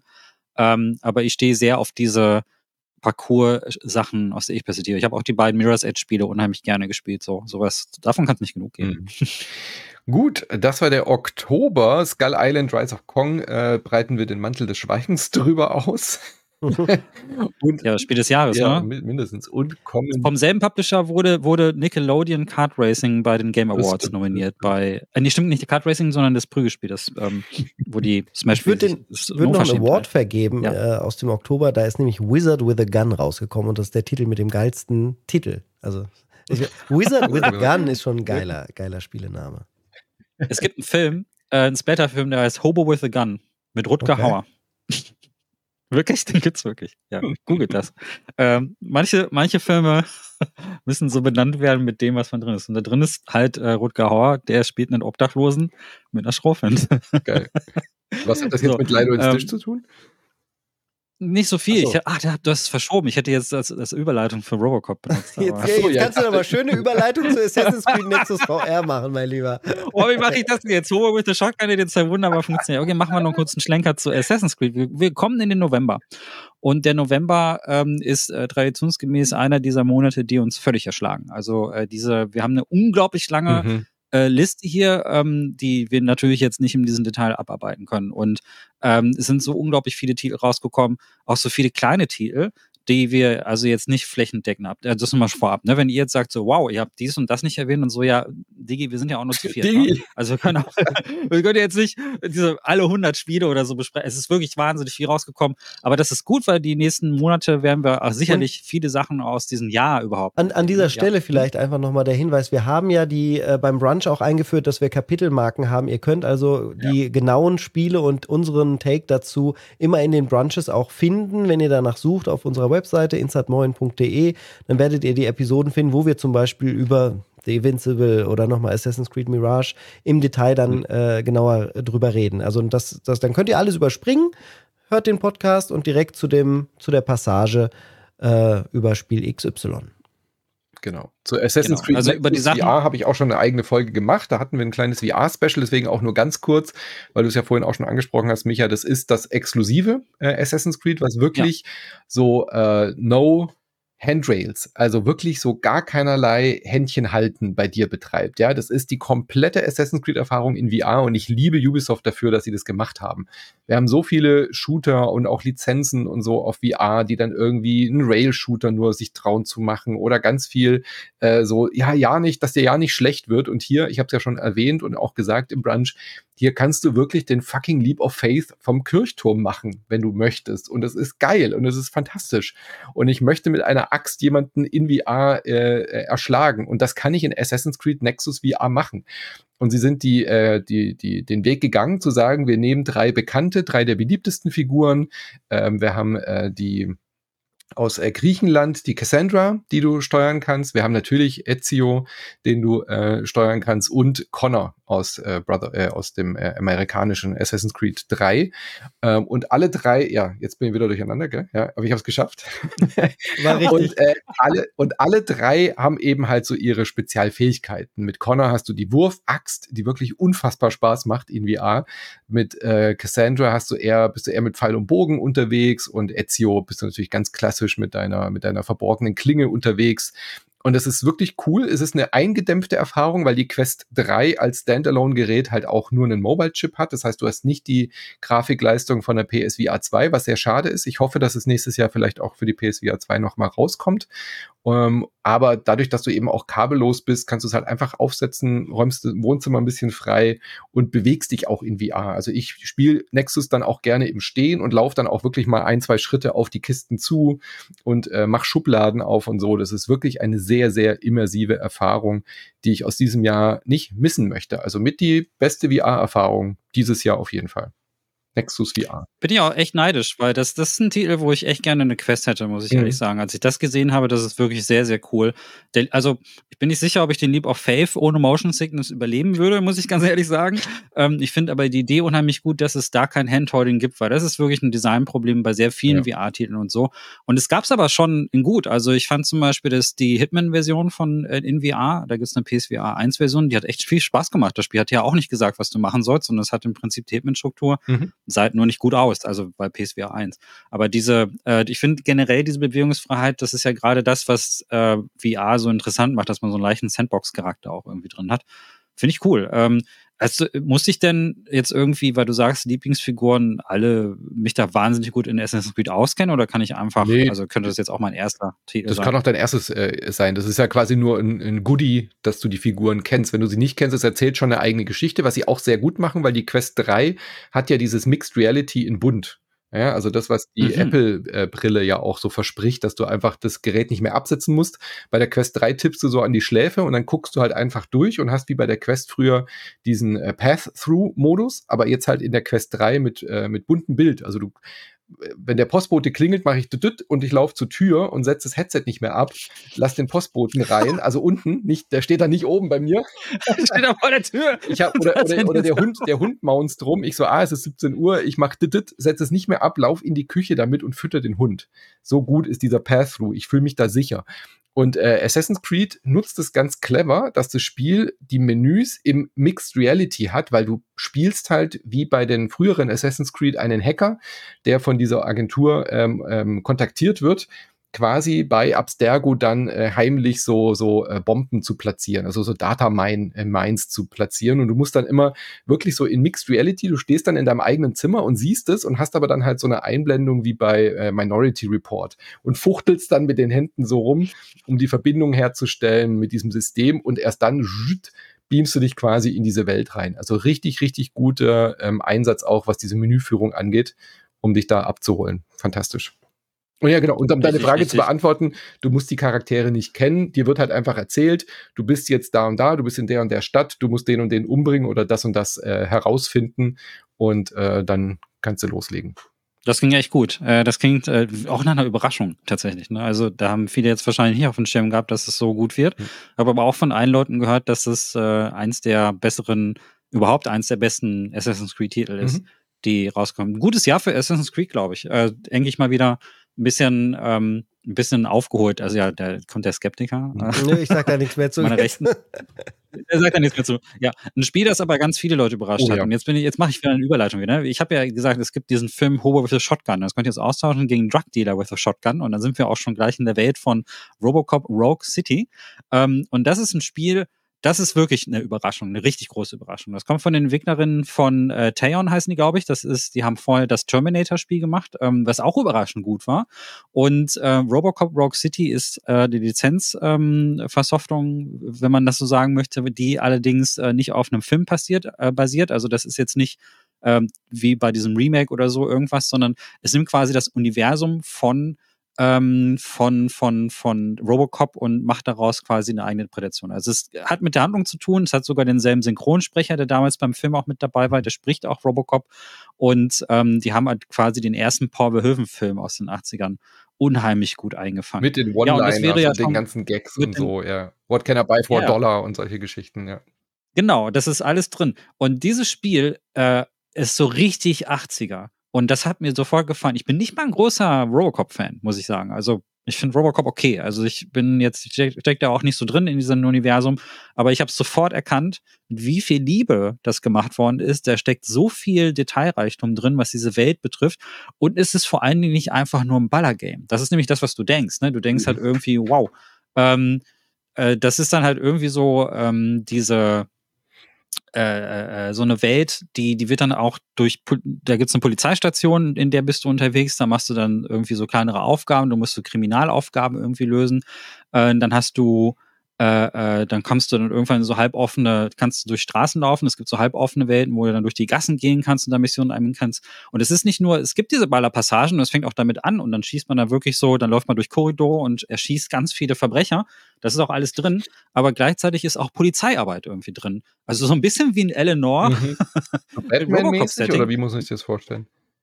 Ja, also er kann ja, hat ja keine Gadgets in dem Sinne, ne? Also aber der hat ja auch so einen Scanner oder solche Geschichten, oder nicht? Genau, aber er hat einen Scanner, wo er dann zum Beispiel so mit dem Visor irgendwie sehen kannst, ob die Leute dann irgendwelche Dinge versteckt haben oder so. Du kannst Beweise irgendwie suchen. Also ich würde jetzt nicht sagen auf dem Batman-Niveau wie von Acom. Ähm, es ist aber schon äh, erstaunlich viel. Ich habe nämlich nur ein Ballerspiel gerechnet. Mhm. Wäre ich auch zufrieden mit gewesen. Mhm. Ich habe gedacht, okay, wenn ich jetzt fünf Stunden lang nur ballernd als Robocop durch die Gegend laufen, wäre okay. Und dann sind erstaunlich gut erzählte Charaktere mit dabei. Du hast Kollegen, ähm, die alle ein Problem irgendwie vielleicht haben, dass du, bei denen du denen helfen kannst. Du kannst ganz mundane Aufgaben im der Polizeistation lösen. Ganz am Anfang ist es so, dass zum Beispiel einer an der Theke, an der Rezeption irgendwie ganz viele Beschwerden entgegennehmen muss und sagt so, ey, Robo, kannst du nicht bitte mir helfen. Dann kannst du dich also da hinstellen und kannst die Anfragen von, von Zivilisten annehmen. Und das sind oft so ganz normale Sachen, wie mein Nachbar hat mir Dinge geklaut oder so. Also, das gibt dem Ganzen einen Flair, der, der irgendwie ähm, diesen Robocop auch menschlicher macht. Und das ist ja auch das Ziel dieses Films und dieser Geschichte gewesen. Es geht um diesen, diesen Menschen, der diesen Unfall hatte und jetzt zur Maschine wird und dann fragen sich alle, ist es denn, kann der durchdrehen? Ist das überhaupt noch ein Mensch, der unter diesem Ding steckt? Und dadurch, dass du diese Standardaufgaben machst und merkst, was die Beziehung von deinen Kollegen zu dir ist, ne? Die sehen also nicht in dir Robocop, wie die Bevölkerung, sondern für die bist du noch mhm. Murphy, der Polizist, mhm. der vor dem Unfall so war. Und das ist toll. Die reden dann mit dir und so. Erstaunlich, erstaunlich gut. Denn, also ich war extrem also ich bin überrascht. Sehr heiß auf diesen Titel noch, den würde ich gerne nachholen, relativ zeitnah. Ähm, das Spielerische scheint ja zu passen. Was mich noch interessieren würde, ist, wie ist so vielleicht dieses Drama dahinter auch eingefangen? Also mehr kriegt man auch was davon mit, dass er halt dieses Leid hat, dass er jetzt nur noch ein halber Roboter ist. Ist er auch irgendwie depressiv, wie er ja in der Vorlage an sich auch ist und dadurch wird? Oder ähm, wie ist das gelöst? Oder ist, ist das nicht, also ist ja nicht schlimm, wenn es nicht drin ist, würde mich nur interessieren, ob ich mich darauf freuen kann oder lieber das äh, schon ausblende vorher. Nee, das ist ziemlich nah an der Vorlage. Ich muss aber sagen, ich bin, wie gesagt, nicht so drin. Ich kenne jetzt zum Beispiel nicht das ganze mediale Zeug mhm. drumherum und ich habe auch tatsächlich nie Robocop 2 okay. oder 3 gesehen. Ähm, ich kenne nur den einen Film von Behöven und hatte das Gefühl, das ist gut eingefangen. Ähm, deswegen bin ich da tatsächlich nicht der Experte für. Also ich, mich beeindruckt eher dieser, dieses 80er-Feeling. das ist irgendwie so, ich weiß nicht, also so wünscht man sich dann auch einen Stipp langsam. Okay, es ist also eher kultig, ne? also positiv, so actionlastig, aber halt mit äh, spielerischem Tiefgang und vielleicht jetzt nicht so leicht runterziehend und äh, die größere Ebene noch, was ist jetzt, wann ist man echt, wann ist man noch Mensch, wann nee, ist nee. man noch schon Roboter? Es kommt, es kommt immer wieder so thematisch mhm. durch. Zum Beispiel, wenn du eine Fehlfunktion hast, dann siehst du so Sachen auf deinem ja, Visor gut. und dann muss man dann anschließend dann irgendwie äh, in, zur Reparatur und dann reden, also die Leute von den Corporations, die dir dieses ganze, die dir die Technik auch zur Verfügung stellen, die reden, die behandeln dich auch wie eine Maschine. Mhm. Also die sehen in dir gar keinen Menschen. Und haben immer so Sprüche wie bei ihm, Fred, äh, brennt ja eh bald das Gehirn durch und solche Dinge. Wogegen da halt deine Kollegen, die dich halt als Murphy kennen, halt wirklich zu dir stehen und versuchen, äh, ne, das ist so, das merkt man schon, das ist ganz gut angefangen. Das ist aber schon eher wirklich Actionspiel. Ähm, was aber mehr hat, als ich dachte. Also es ist wirklich eine kleine, echt nette Überraschung die vielleicht noch als kleine Endnote auch tatsächlich sehr gut aussehen kann. Also es sieht optisch auch ganz geil aus. Es nutzt die äh, Quixel Assets, und ähm, das, äh, das auch sehr, sehr gekonnt, äh, weil die gerade so die Stadtbereiche sehen sehr detailliert aus und wenn man den richtigen PC dafür hat, kann man das ganz schön aufpumpen. War eins von Digital Foundries Lieblingsspielen dieses Jahr, habe ich festgestellt, mhm. als ich ein paar Podcasts gehört habe und die waren so mega begeistert, die so, wow, das, das äh, hätten wir jetzt gar nicht ja, gedacht. Ja, auch voll also niemand gedacht hätte bei so einer Lizenzgurke äh, typischen ja. Art eigentlich. Ja. Genau, sie also, haben halt eine gute Engine. Ja, das ist nicht wie Sky Island. Das funktioniert gut, ist technisch schön umgesetzt. Gutes Ding, ja. Ähm, der nächste Titel ist auch eine Überraschung, weil ich habe nichts, nichts von weil, dem gehört. Und weil Manu du die so Summer Games Fest einfach nicht äh, geguckt hast und die Trailer-Shows ja, meidest. Und Manu, ja, und Manu immer so, ey, das ist so geil, das müsst ihr spielen, ey, das ist so geil, das müsst ihr spielen und so. Und zwei Tage später, oh, das ist so gut, das müsst ihr spielen. Also er hat eine Woche lang straight die ganze Zeit über dieses Spiel geredet. Und zwar sprechen wir über American Arcadia. Und dann habe ich es angespielt und habe dann auch verstanden, warum. Manu, warum empfiehlst du es allen?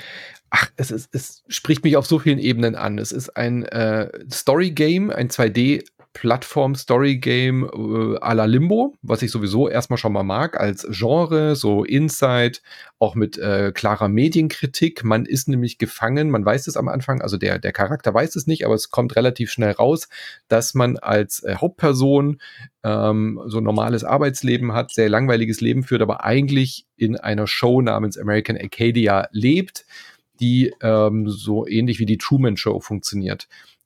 Zusätzlich zu diesem Limbo und zu diesem Inside-Gameplay und dann eben diese Revelation, dass der Charakter dann versucht, da auszubrechen, was ich per se schon mal toll erzählt finde, kommt dann noch dieser ähm, äh, spielerische Kniff dazu, dass man dann auch als die Person, die ihm hilft auszubrechen, auch spielerisch aktiv wird und das, was wir 2D auf dem Bildschirm quasi sehen, ist dann aber in der dreidimensionalen äh, Version spielbar. Also mit ihr spielt man aus der First-Person-Perspektive, aus der Ego-Perspektive in einer 3D-Umgebung und ihn steuert man aber immer auf 2D. Und da wird dann hin und her gewechselt und ähm, es hat tolle SynchronsprecherInnen.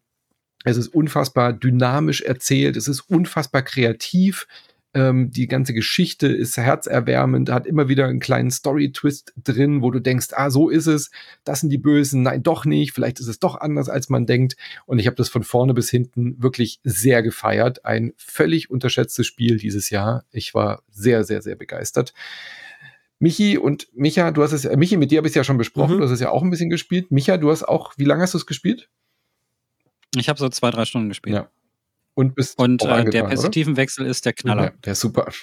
Allein wie. Das ist das. Ist das ja, ich, ja. Die eine Sache erzähle ich, weil ich die am besten daran finde, wie halt äh, sie ja ihn beobachtet durch die Kameras und dadurch ihre Ego-Perspektive sozusagen gleichzeitig ja. aufrechterhalten wird, während wir eigentlich aus der äh, Draufsicht äh, halt den anderen spielen. Das heißt, man spielt beide gleichzeitig.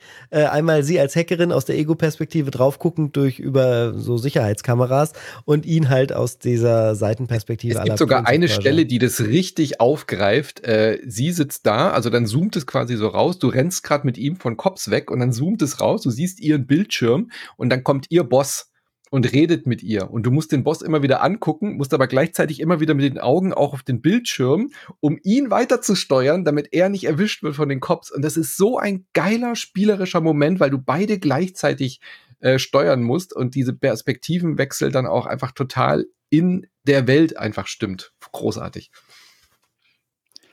Ja, ich finde aber auch, wie diese Studiowelt ja. eingefangen wird und wie diese Ästhetik von, von, vom Fernsehstudio und so quasi Das hat alles so einen, das ist so satirisch irgendwo, mhm. also es ist so überzeichnet, aber auf der anderen Seite auch so liebevoll voller kleiner Details. Und äh, hat mir total, hat mir auch sehr viel Spaß bis zu diesem Punkt gemacht, wie ich gespielt habe. Sehr, sehr gut. Und hätte ich gar nicht auf dem Schirm gehabt, weil ich finde diesen Namen, also mhm. wenn American im Titel drin ist, dann bin ich direkt immer so blub. Und ähm, dann weiß ich nicht. Außer es ist äh, American McG. ja, ja, ja, genau. Da, da muss man dann ein bisschen weiterlesen. Aber es hat, es ist wirklich gut. Also auch eins einer der Geheimtipps des Jahres. Und ich glaube mhm. auch gar nicht so viele Leute haben darüber gesprochen. Deswegen ist es so das Ding. Und es ist wirklich auch eine gute ähm, Geschichte. Also spielt es zu Ende. Es ist wirklich überraschend und gut ja. erzählt bis zum Ende hin. Mache ich auf jeden Fall. Es sind so viele Sachen rausgekommen. Da ja. spiele ich aber so viel, habe ich so viel jetzt angespielt. Aber das ist, aber nächstes Jahr Zeit für. Aber das ist, das ist auf jeden Fall, äh, würde ich auch empfehlen von nach dem ersten Eindruck an dieser Stelle nochmal kurz erwähnt, ein Titel, auf den ich mich sehr gefreut habe, ich weiß noch nicht, ob ich einen Cast dazu mache, ist The Invincible. Das ist ähm, eine Ver Verspielung, was ist denn da eigentlich der richtige Name für? Also eine Umsetzung von einem Buch. Hm, in den 8 Ja, eine, eine Umsetzung von, von einem Buch von Stanislav ah, Lem. Das, ähm, das ist einer meiner. Er hält es gerade ja, in die das Kamera. ist einer meiner absoluten. Mhm. Ist einer meiner absoluten Lieblingsautoren. Das ist ein polnischer Autor, der ist leider 2006 schon gestorben. Und ähm, der hat äh, äh, zum Beispiel Solaris geschrieben. Ich denke, Solaris ist das bekannteste Werk, das kennen viele. Da gibt es einen Film mit Josh Clooney und auch einen älteren ja, ähm, russischen stimmt. Film. Ja, kennt ihr, ne? Und es sind sehr, sehr und es ist ein super einflussreicher ähm, Science-Fiction-Autor, der hat sehr, der hat zum Beispiel die ähm, das Internet vorausgesagt, also so was ähnliches wie das Internet. Es hieß nicht so und es hat nicht 100% so funktioniert, aber die Art des Informationsaustausches hat er schon ganz früh in den in seinen frühen Geschichten zum Beispiel geschrieben. Und es ist ein Walking Sim. Ein Walking Sim, der darauf auf diesem Buch ähm, basiert und ähm, das Ganze gut einfängt. Ich, fand, ich, ich, ich fand es gut, ganz viele Leute fanden es langweilig. Äh, ich glaube, man muss das Buch vielleicht vorher gelesen haben. Okay. um damit was anzufangen. Also, ja, das ist, also für mich war es super interessant, wie sie das umgesetzt haben. Ich kann nur sagen, es hat einen sehr schönen retrofuturistischen Look. Ähm, das ist etwas, was viele Leute wahrscheinlich ansprechen wird. Und es ist wirklich, wirklich Walking ja. Sim. Also wer wirklich Aber ein sehr langsam. Genau, es ist super langsam und halt ganz streng linear. Also man kann höchstens ja. mal die Reihenfolge von drei ja. Rätseln, die gleichzeitig gelöst werden muss, äh, sich aussuchen. Das ist halt per se nichts Schlechtes. Ich kann ja aus der Sicht der also ich habe das vor, Buch vorher nicht gesehen äh, oder gelesen und ähm, fand es trotzdem am Anfang sehr fesselnd und einnehmend und dann aber recht schnell weil halt Gameplay-mäßig nicht so viel geboten wird, ist recht langweilig und langsam. Das okay. ist, heißt nicht, dass es schlecht ist. Äh, die Erzählung und das Universum sind ja sehr stark und das kann einen, glaube ich, äh, wenn man da jetzt vielleicht nicht ganz so ähm, sensibel ist wie ich, äh, was das Thema angeht, äh, sicherlich auch durch das Spiel durchtragen und das dann findet man das gut.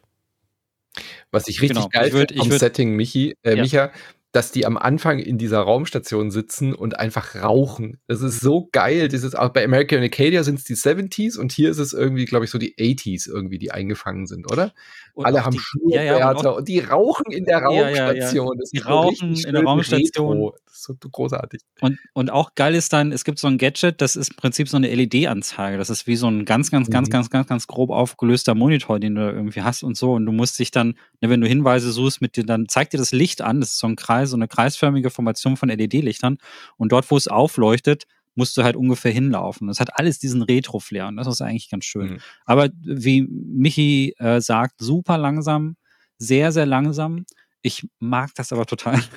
ich verstehe aber absolut, dass es nicht Dingens, äh, dass es nicht viel anspricht. Aber ich würde es nur erwähnen, ja. weil es ist eins der wenigen Spiele, die wirklich auf dem Buch basieren und ähm, kommt jetzt nicht so oft vor. Und ich finde, äh, ne, wenn man mal mit Menschen redet und die sagen zu dir, ja, Spiele sind doch nur Ballern und so, dann mhm. sagst du, nein, es gibt auch dieses eine Spiel, das basiert auf einem Dann sage ich, es gibt auch Shenmue. Das wäre die Version für mich als sehr gut umgesetzte äh, Geschichte. Oder, oder, oder Shenmue. Oder Shenmue ich sage dann nein, es genau. gibt auch Videospiele, die sind wie Bücher. Ähm, da kannst du quasi nichts machen, was ein Videospiel betrifft. Du läufst halt stundenlang in die, geradeaus. Du liest nur ein Buch, das Disco Elysium. nacherzählt. Genau. Ja, Genau. So, und das, das bringt mich zur nächsten Überleitung. Ich meine, ihr kennt ja alle Scott Pilgrim, ne? Das ist auch eine sehr, sehr berühmte, da gibt es einen sehr, sehr guten Film, der umgesetzt wurde, ist von einem Comic und dieser Comic hat sehr, sehr starke, ähm, sehr, sehr starke Einflüsse aus Spielen. Mhm. Und Thirsty Suitors, ähm, das auch im November rausgekommen ist, ist im Prinzip Scott Pilgrim mit People of Color. Und ein mega gutes Spiel. Hat das jemand von euch gespielt? Nee, aber ich weiß, dass wir dazu in äh, bei Random Encounters, Nina und Gloria werden das sich für den Januar vornehmen, weil es halt auch so eine erotische oder eine zumindest eine Beziehungsebene hat. Thirsty Suitors hört man am Namen schon, da geht es auch ein bisschen um Liebe und Sexualität, ja.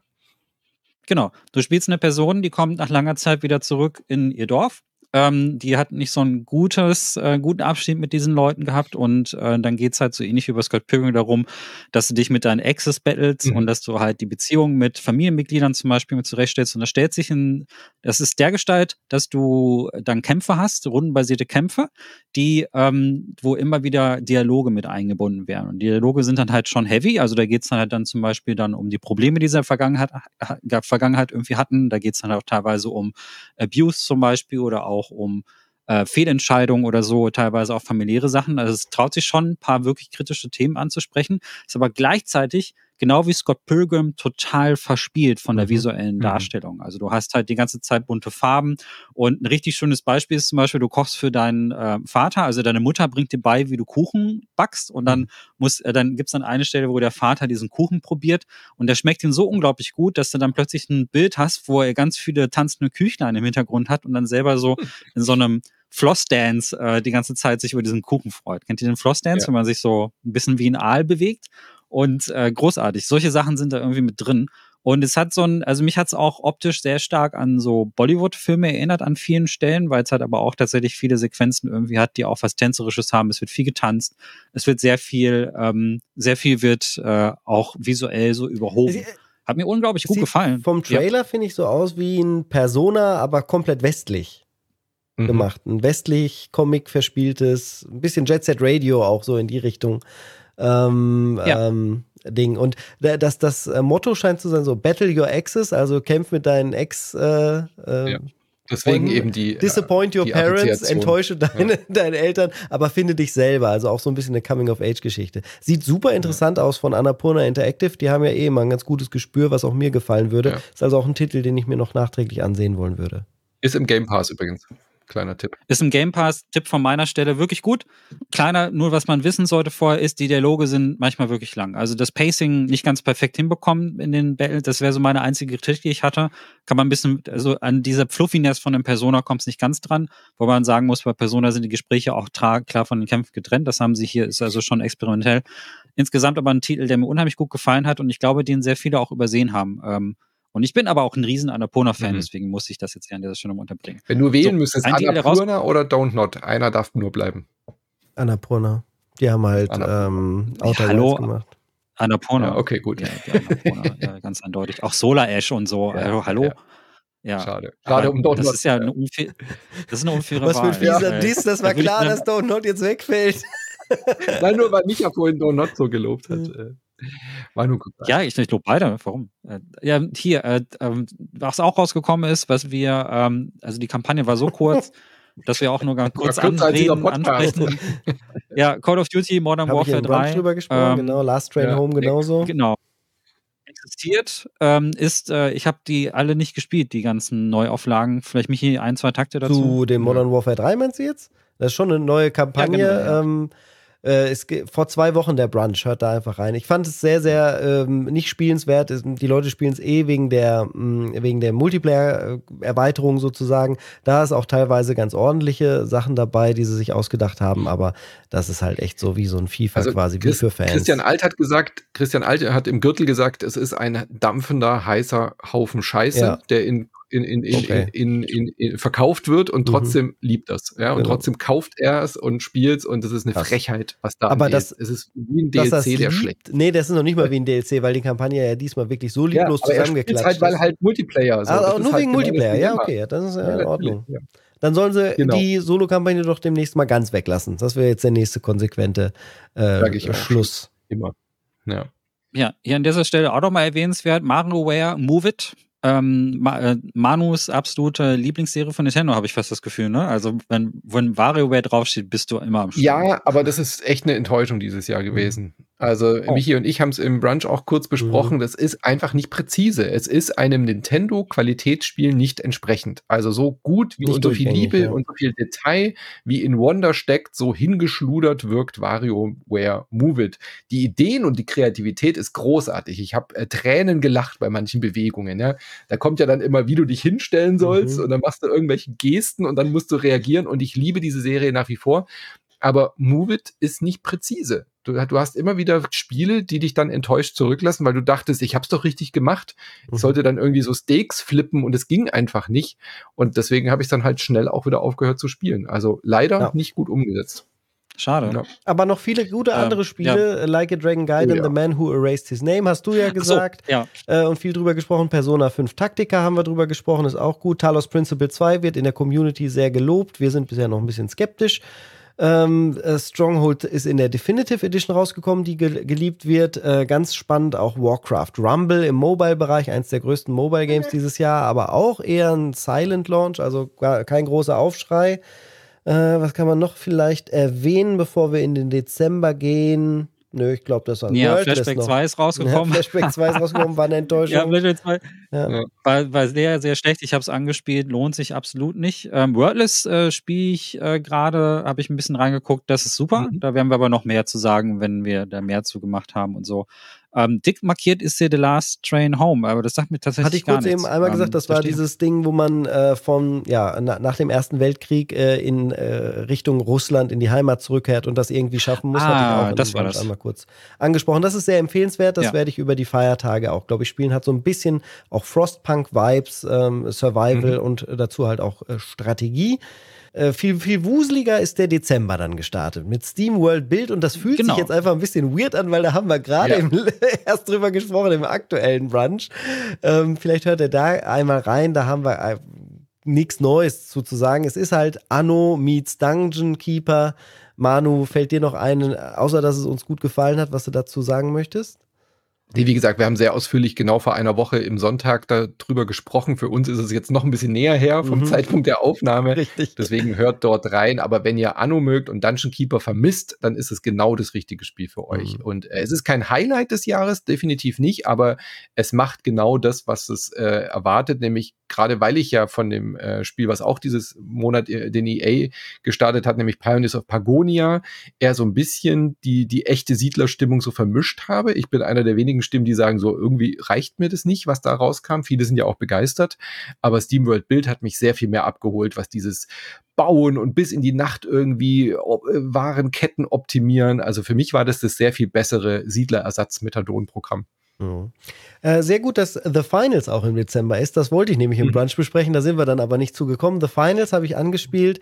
Ist ähm, äh, ja ein ein Multiplayer-Shooter, der ein sehr hohes Tempo hat, zumindest beim Bewegen und auch eine sehr hohe Dynamik hat. Allerdings beim Ballern dann äh, durch die drei Klassen, es gibt also eine leichte, eine Medium und eine Heavy Class, äh, sehr zäh wirkt äh, auf mich. Also im Verglichen, ich komme halt so von Battlefield 2, das ist immer noch der Titel, den ich am meisten da gespielt habe. Da sind die Soldaten halt wie die Fliegen schnell auch um, umgekippt, wenn du äh, gut ge gezielt hast. Und hier hast du halt das so ähnlich wie bei Overwatch, dass du schon richtig lange magazineweise auf die Gegner draufballern musst, bevor sie dann mal umkippen. Das ist für mich immer so ein kleiner Immersionsbrecher. Ich mag so Bullet Sponges überhaupt nicht äh, in Shootern. Mhm. Äh, deswegen hat es bei mir einen schweren Stand und gleichzeitig hat es aber auch den Stand des sehr, sehr attraktiven, denn man kann hier sehr viel kaputt machen und das ist auch super oh, umgesetzt. Ja. Technisch ganz beeindruckend äh, und es sammelt gerade auch viele neue äh, Spielerinnen und Spieler auf, äh, die das Spiel A gerne streamen, aber auch B gerne einfach spielen in sehr großen Lobbys. Und äh, ja, das ist auf dem aufsteigenden Ast. Ich glaube, The Finals wird uns auch 2024 begleiten. Mhm.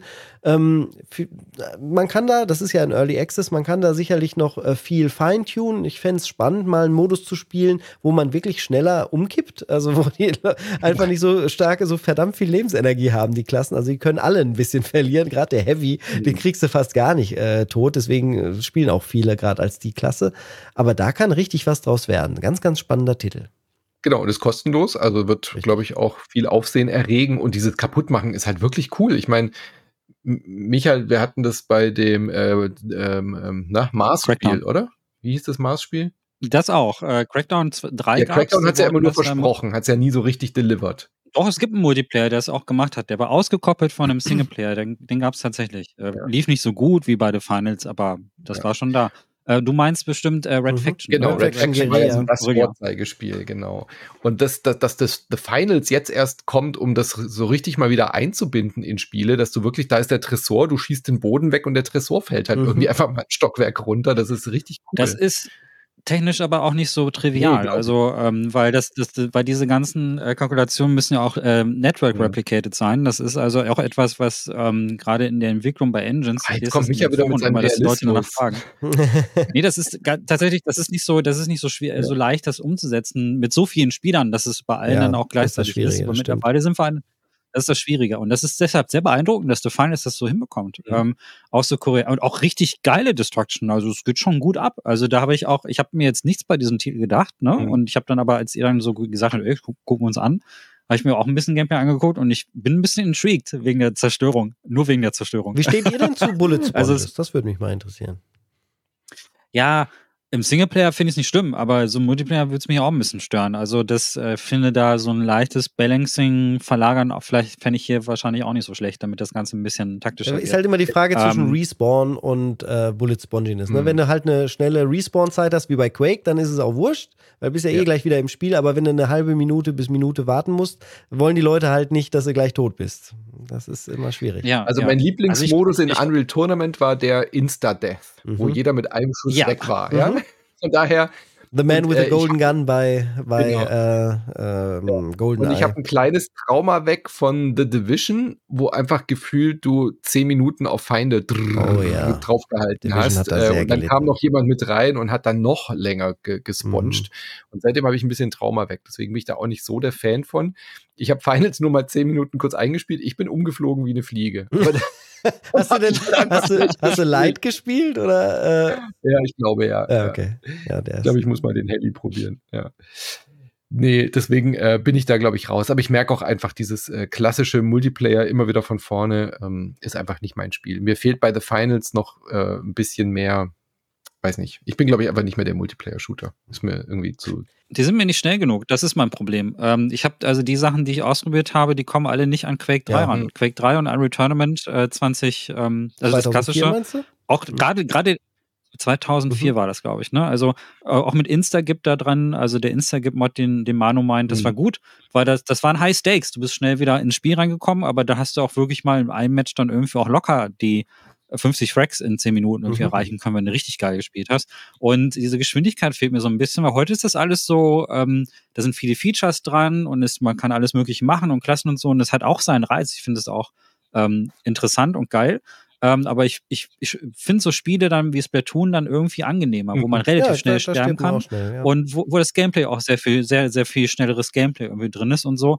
Und ich, ich sehe, dass es schwierig ist, dieser Balance zu halten, aber ich genieße tatsächlich diese ganz klassischen Ego-Shooter, die wirklich ganz simpel sind und die nur auf Skill draus sind. Also gerade sowas wie Quake äh, das Quake Champions fand ich nicht so mhm. schlecht. Ähm, da finde ich, da finde ich, das finde ich halt eigentlich ganz cool und da würde ich gern zurück, weil das ist nett, so viele Features zu haben, ist aber auch verwirrend. Also es lenkt so ein bisschen von einem Kern, so ein bisschen. Ja, aber The Finals ist ja schon rudimentär, oder? Man, man ja, rennt zu dritt ja. los, genau. knackt den Safe und ja, schon. Ja, Objective. Ich glaube, das wird, ein, das ich glaub, das schon wird groß nächstes Jahr. Kann ich mir gut vorstellen. Ja, das wird das ja neben Foam Stars. ja, genau. Ist das wahrscheinlich. Ja, und dem anderen, was ihr, was ihr auch anspielen ja. wolltet, Ready or Not, ne? Das ist ja mhm. auch jetzt erschienen in der. Ja, das ist gut. Äh, ich habe die erste Mission gespielt bisher im Singleplayer. Vielleicht können wir noch zwei Trakte zu sagen. Geil. Also für Ey, die Leute, also, die nicht wissen, das ist quasi SWAT 5, oder? So kann man es eigentlich ja, sagen. Das ist, das ist SWAT 5. Ja, so. Ganz viel SWAT Rainbow 4, eins der besten ja. Genau, SWAT 4, eins der besten Taktik-Shooter mhm. aller Zeiten. Ähm, war deshalb gut, weil diese Missionen auch tatsächlich immer einen Kontext hatten. Und berühmt ist zum Beispiel eine Mission, wo man einen Serienkiller ähm, und seinen Kult infiltriert. Also man geht dann in so ein Gebäude rein, in so ein Wohnhaus und der hat ganz viele Leute gefangen. Das sind natürlich die Geiseln, die du dann befreist. Und dann siehst du aber auch an den Wänden, so wie in einem, wie in einem Film, ähm, dann halt seine ganzen Plakate und tauchst wirklich in diese Welt ab so. Und Radio or Not ist der geistige Nachfolger davon. Also es versucht auch ähm, Missionen zu bauen, die sehr viel, äh, viel psychologischer sind und die mehr Atmosphäre haben und so. Und jetzt habe ich tatsächlich auch nur die erste Mission angespielt, aber es bewegt sich in die richtige Richtung. Also nicht Versus, sondern das ist Mission-Based äh, Squad ja. Co-op. Mhm. Genau. Ja.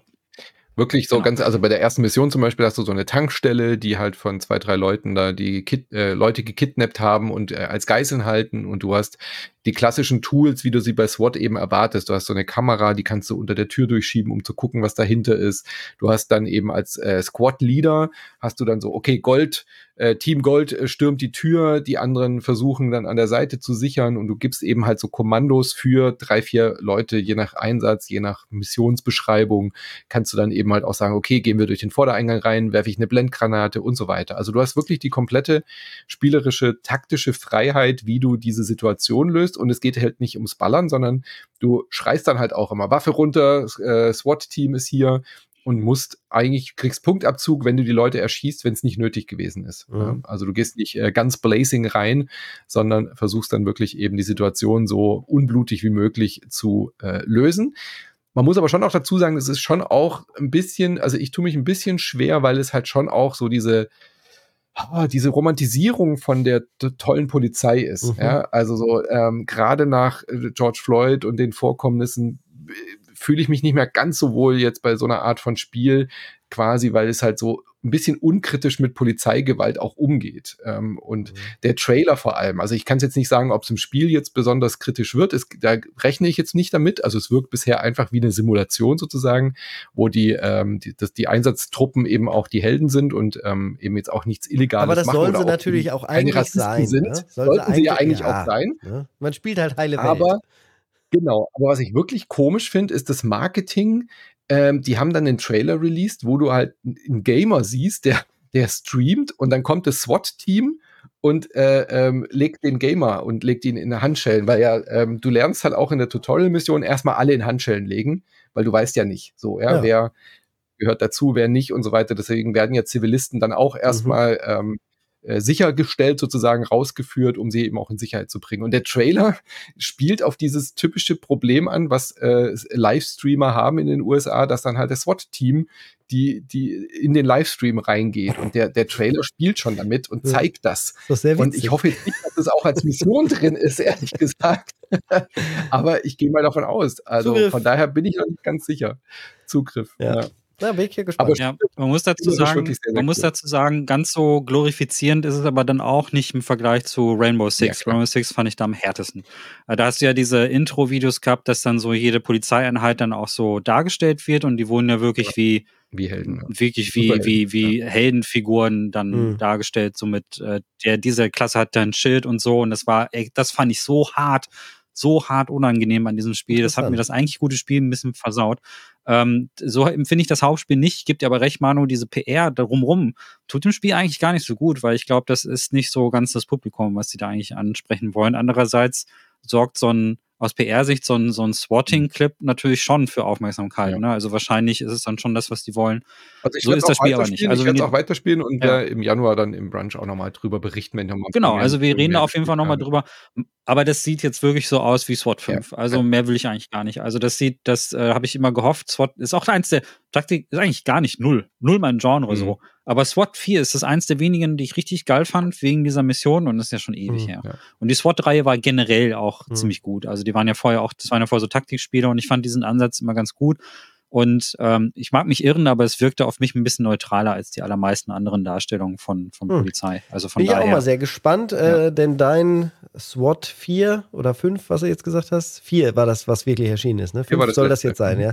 Ähm, SWAT, ja. Dein SWAT 4 war mein Rainbow Six 3, da habe ich über Xbox Live sehr, sehr, sehr gute Erinnerungen mhm. dran. Von daher, vielleicht ist es ja sogar was auch für mich äh, ebenfalls für uns sein könnte, zum Beispiel Warhammer 40k Rogue Trader, was wenn wir jetzt mehr mit Warhammer 40k zu tun hätten, denn das scheint sehr was für Fans zu sein.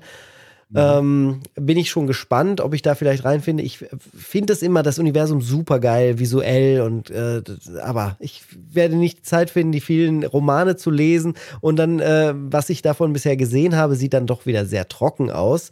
Von daher weiß ich nicht, ob wir da was liefern können. Vielleicht gibt es da draußen so einen Superfan oder irgendjemand, der äh, das Ganze mit mir besprechen möchte, weil ich finde den Titel sehr, sehr spannend. Äh, da suchen wir uns vielleicht noch jemanden und dann können wir darüber vielleicht casten. Wenn du möchtest, kann ich dir die Gloria empfehlen. Die hat 100 Stunden in äh, Rogue Trader schon Mensch, das klingt also nach einem wunderbaren nächsten Cast nach Diablo 4 zwischen, äh, mit Gloria, zwischen Gloria und mir. Ja. ähm, ebenfalls ein Hit im VR-Bereich scheint noch zu werden, Asgard's Wrath 2, das großartige Kritiken bekommen hat äh, mhm. äh, und auf der MetaQuest aktuell noch äh, exklusiv ist. Da äh, hören wir auch bestimmt noch mal was von. Äh, vielleicht möchtest ja, du auch noch ein, zwei Sachen Auf jeden Fall noch spielen. Nee, nee, ich hab's, das kam jetzt erst vor ein paar Tagen raus. Mhm. Wir hatten erst versprochen gekriegt, einen Review-Code zu kriegen, dann hätte ich jetzt hier noch besprechen können, kam aber nicht rechtzeitig.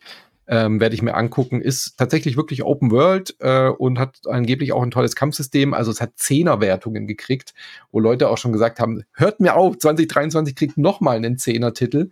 Also das mit Abstand äh, beste Jahr wird also auch in VR nochmal um, um, um eins erweitert. Werden wir im Januar besprechen, habe ich auf jeden Fall schon fest vor. Mhm. Genauso wie Avatar, was die Anne jetzt äh, gespielt hat schon und aber jetzt leider nicht da ist, deswegen kann sie dazu auch nichts sagen, aber auch Ubisoft wieder.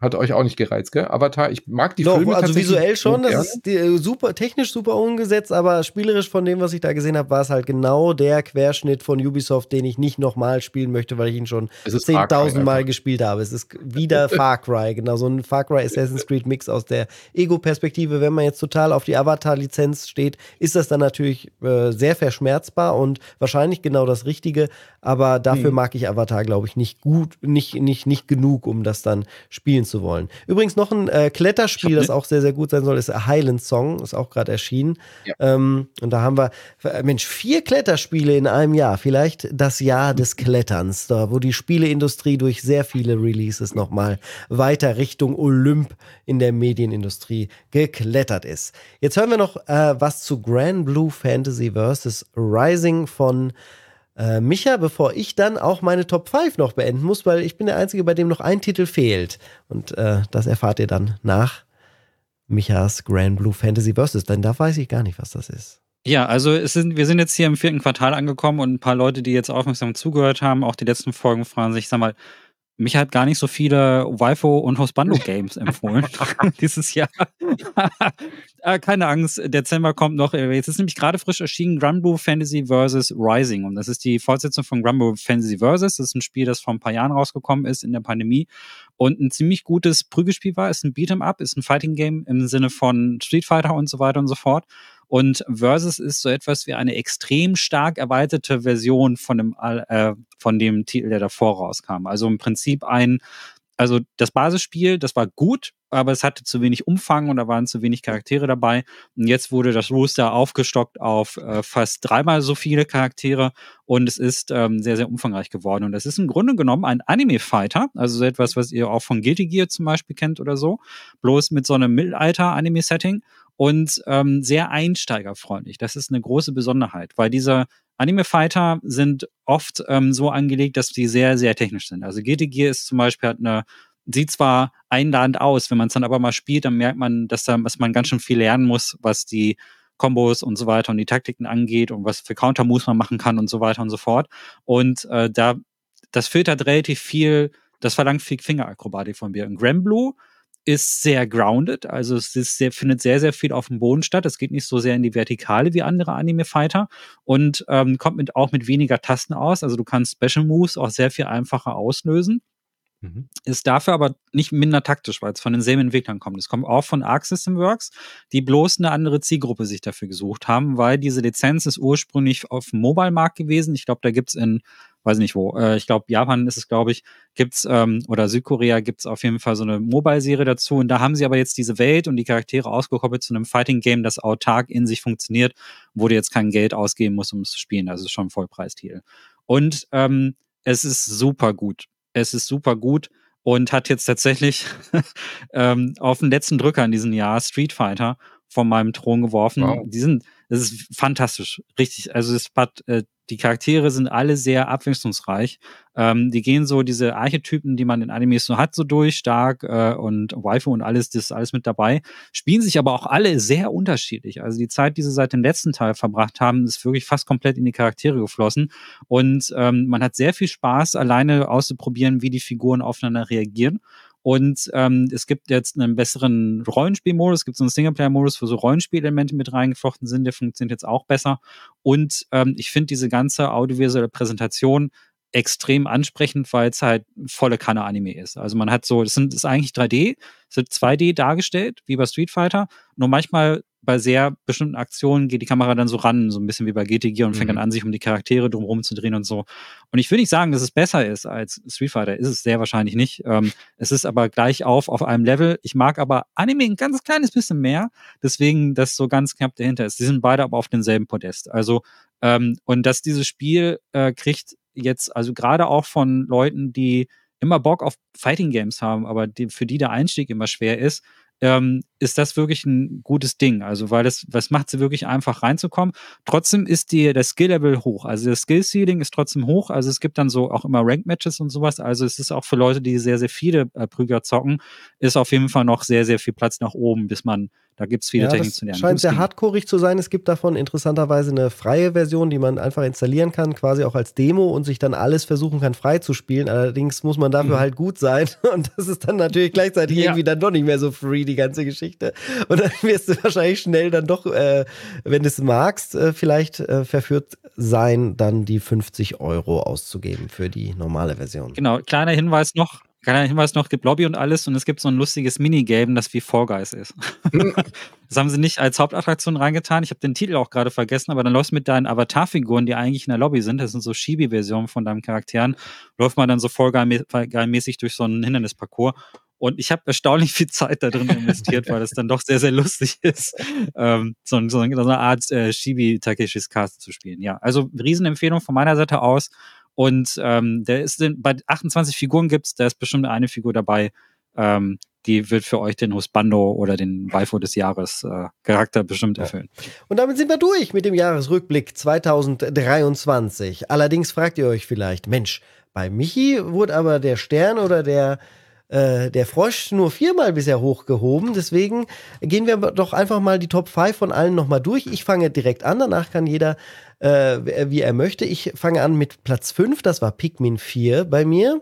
System Shock Remake, äh, Platz, was habe ich gesagt? Pikmin 4 ist Platz 5, habe ich hoffentlich gerade richtig gesagt. Mhm. Äh, System Shock Remake ist Platz 4 und Platz 3, da müssen wir noch einschieben, iRacing. iRacing ist natürlich nicht dieses Jahr rausgekommen, aber lief als Live-Service-Game natürlich das ganze Jahr über. Und wer sich dafür interessiert und was daran so toll ist und worauf ich mich auch freue, der kann das in dem iRacing Podcast, den Micha mit mir zusammen hat äh, aufnehmen dürfen. Wie habe ich das denn jetzt gesagt? Äh, also du hast den mit mir aufgenommen und ähm, der war bisher Premium, den haben wir jetzt allerdings als Weihnachtsgeschenk für alle frei gemacht, frei zugänglich, sodass ihr euch darüber informieren könnt, wenn ihr wollt, ähm, was iRacing ist, warum ich das so spiele und äh, was daran so faszinierend ist. Das ist eine komplette Einführung, so hast du es beschrieben, Micha, die wir da aufgenommen haben und dann ist es vielleicht auch gut, äh, das vielleicht mal für alle öffentlich zu machen. Wer sich jetzt dafür interessiert, kann sich diesen Podcast einfach reinziehen ziehen und äh, alles über diese dieses Sim-Racing dort im Endeffekt erfahren. Ist auch nicht mit iRacing, also iRacing-Fokus, aber wir reden auch über Sim-Racing im Generellen. Und das ist in meinen Top 5, das habe ich ja nun sehr religiös fast gespielt, mhm. das Jahr über, das Muster quasi rein. Ich bin aber nicht, äh, es ist jetzt nicht so, dass es da immer drin landen muss. Also 2024 mhm. könnte auch ein Jahr sein, wo es dann vielleicht nicht in den Top 5 landet, aber diese Saison, wo ich das erste Mal Formel 1 komplett durchgefahren bin, äh, das war auf jeden Fall eins der großen iRacing-Jahre für mich. Auf Platz 2 The Legend of Zelda Tears of the Kingdom und den Top-Spot ohne große Überraschung hat für mich eingenommen Baldur's Gate 3. Manu, was sind deine Top 5 des Jahres? Yes. Äh, ganz kurz, der iRacing Podcast ist auf Patreon frei zu okay. finden. Äh, falls ihr den jetzt, äh, was weiß ich, wenn ihr den anderen Stream oder so habt, ich habe es dort äh, freigeschaltet, weil es einfach mit einem Klick möglich war. Also wenn ihr den jetzt sucht, guckt mal auf patreon.com slash insertmoin, falls ihr noch nicht ein Abo habt. Und wenn nicht, könnt ihr es dann dort gleich äh, abschließen. Genauso wie ein Probeabo. Genau, es gibt dort nämlich ein Probeabo, dann könnt ihr sieben Tage lang einfach auch mal ausprobieren und aufs komplette Archiv zugreifen und euch dann erst entscheiden. Äh, meine Top 5 haben wir schon komplett gehört, bis auf einen kleinen, auch Halb-Cheat-Kandidaten, wenn ich nämlich ganz, ganz ehrlich bin, Aha. wenn ich jetzt mal nur auf die Spielzeit achte, die ich dieses Jahr in Spielen verbracht habe, dann muss eigentlich auch dieses Jahr Marvel Snap in der Top 5 sein. Ich habe es heute gespielt, ich habe es gestern gespielt, ich habe es ungelogen jeden Tag in diesem Jahr mindestens einmal aufgemacht.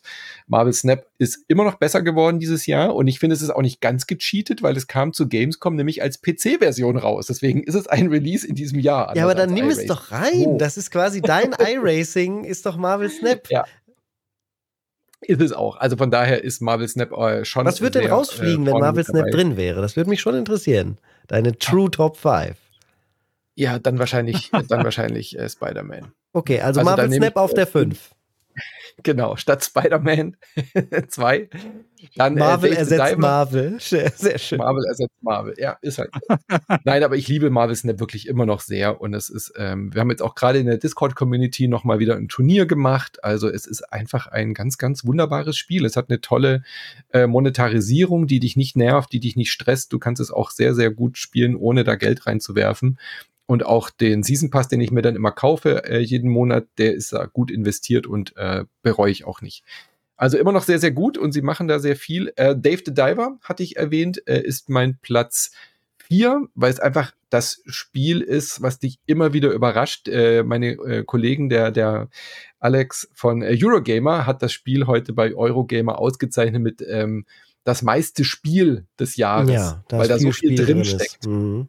Es ist unfassbar. Ich habe es jetzt auch zwischen den äh, Jahresrückblick-Casts nochmal weitergespielt, um es nochmal zu validieren, weil ich diesen Dredge-DLC auch angucken wollte. Und ich war wieder zwei, drei Stunden in diesem Spiel und habe wieder neue Dinge entdeckt, habe nochmal einen Boss gefunden und es ist unfassbar, was alles in diesem Spiel drinsteckt. Äh, Dave the Diver wirklich ganz, ganz toll.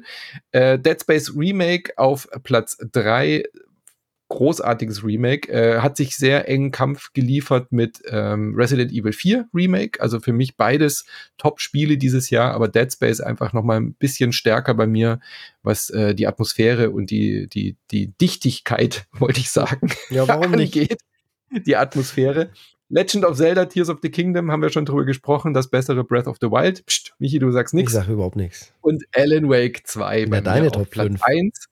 Und ich muss natürlich sagen, Baldur's Gate 3 kann ich einfach noch nicht bewerten. Vielleicht komme ich dann im Januar angekrochen auf Knien und bitte um Vergebung, dass ich Baldur's Gate 3 nicht in der Top 5 hatte. Aber was soll ich machen, wenn ich es nicht gespielt habe? Dann kann ich es auch nicht wählen. Nee, das ist ganz normal. Das ist, kann ja bei mir genauso sein bei den Titeln, die ich jetzt genannt genau. habe, die ich nachholen möchte. Aber mir war schon wichtig, dass Marvel Snap bei dir halt drin ist, dass das eine rechte, echte Top 5 sind. So, deine echte, deine ja. True Top 5 Micha. Nur fünf. Wollen wir erst über Annes, nee, wollen wir über erst Annes äh, Top 5 reden? Weil die sind, äh, die, wir wissen jetzt nicht, welche Reihenfolge sie, sie hatte. keine, sie hatte, genau, das war ihr wichtig, dass es keine Reihenfolge Sie hatte keine. Ja. Okay, aber äh, dort taucht auch das Dead Space Remake auf, ja. also aus ähnlichen Gründen, fand sie hervorragend. Sie hat es allerdings noch nicht gespielt, ähm, den, das Original, deswegen hat es bei ihr das halt wahrscheinlich nochmal mhm. doppelt so stark für Stimmung gesorgt.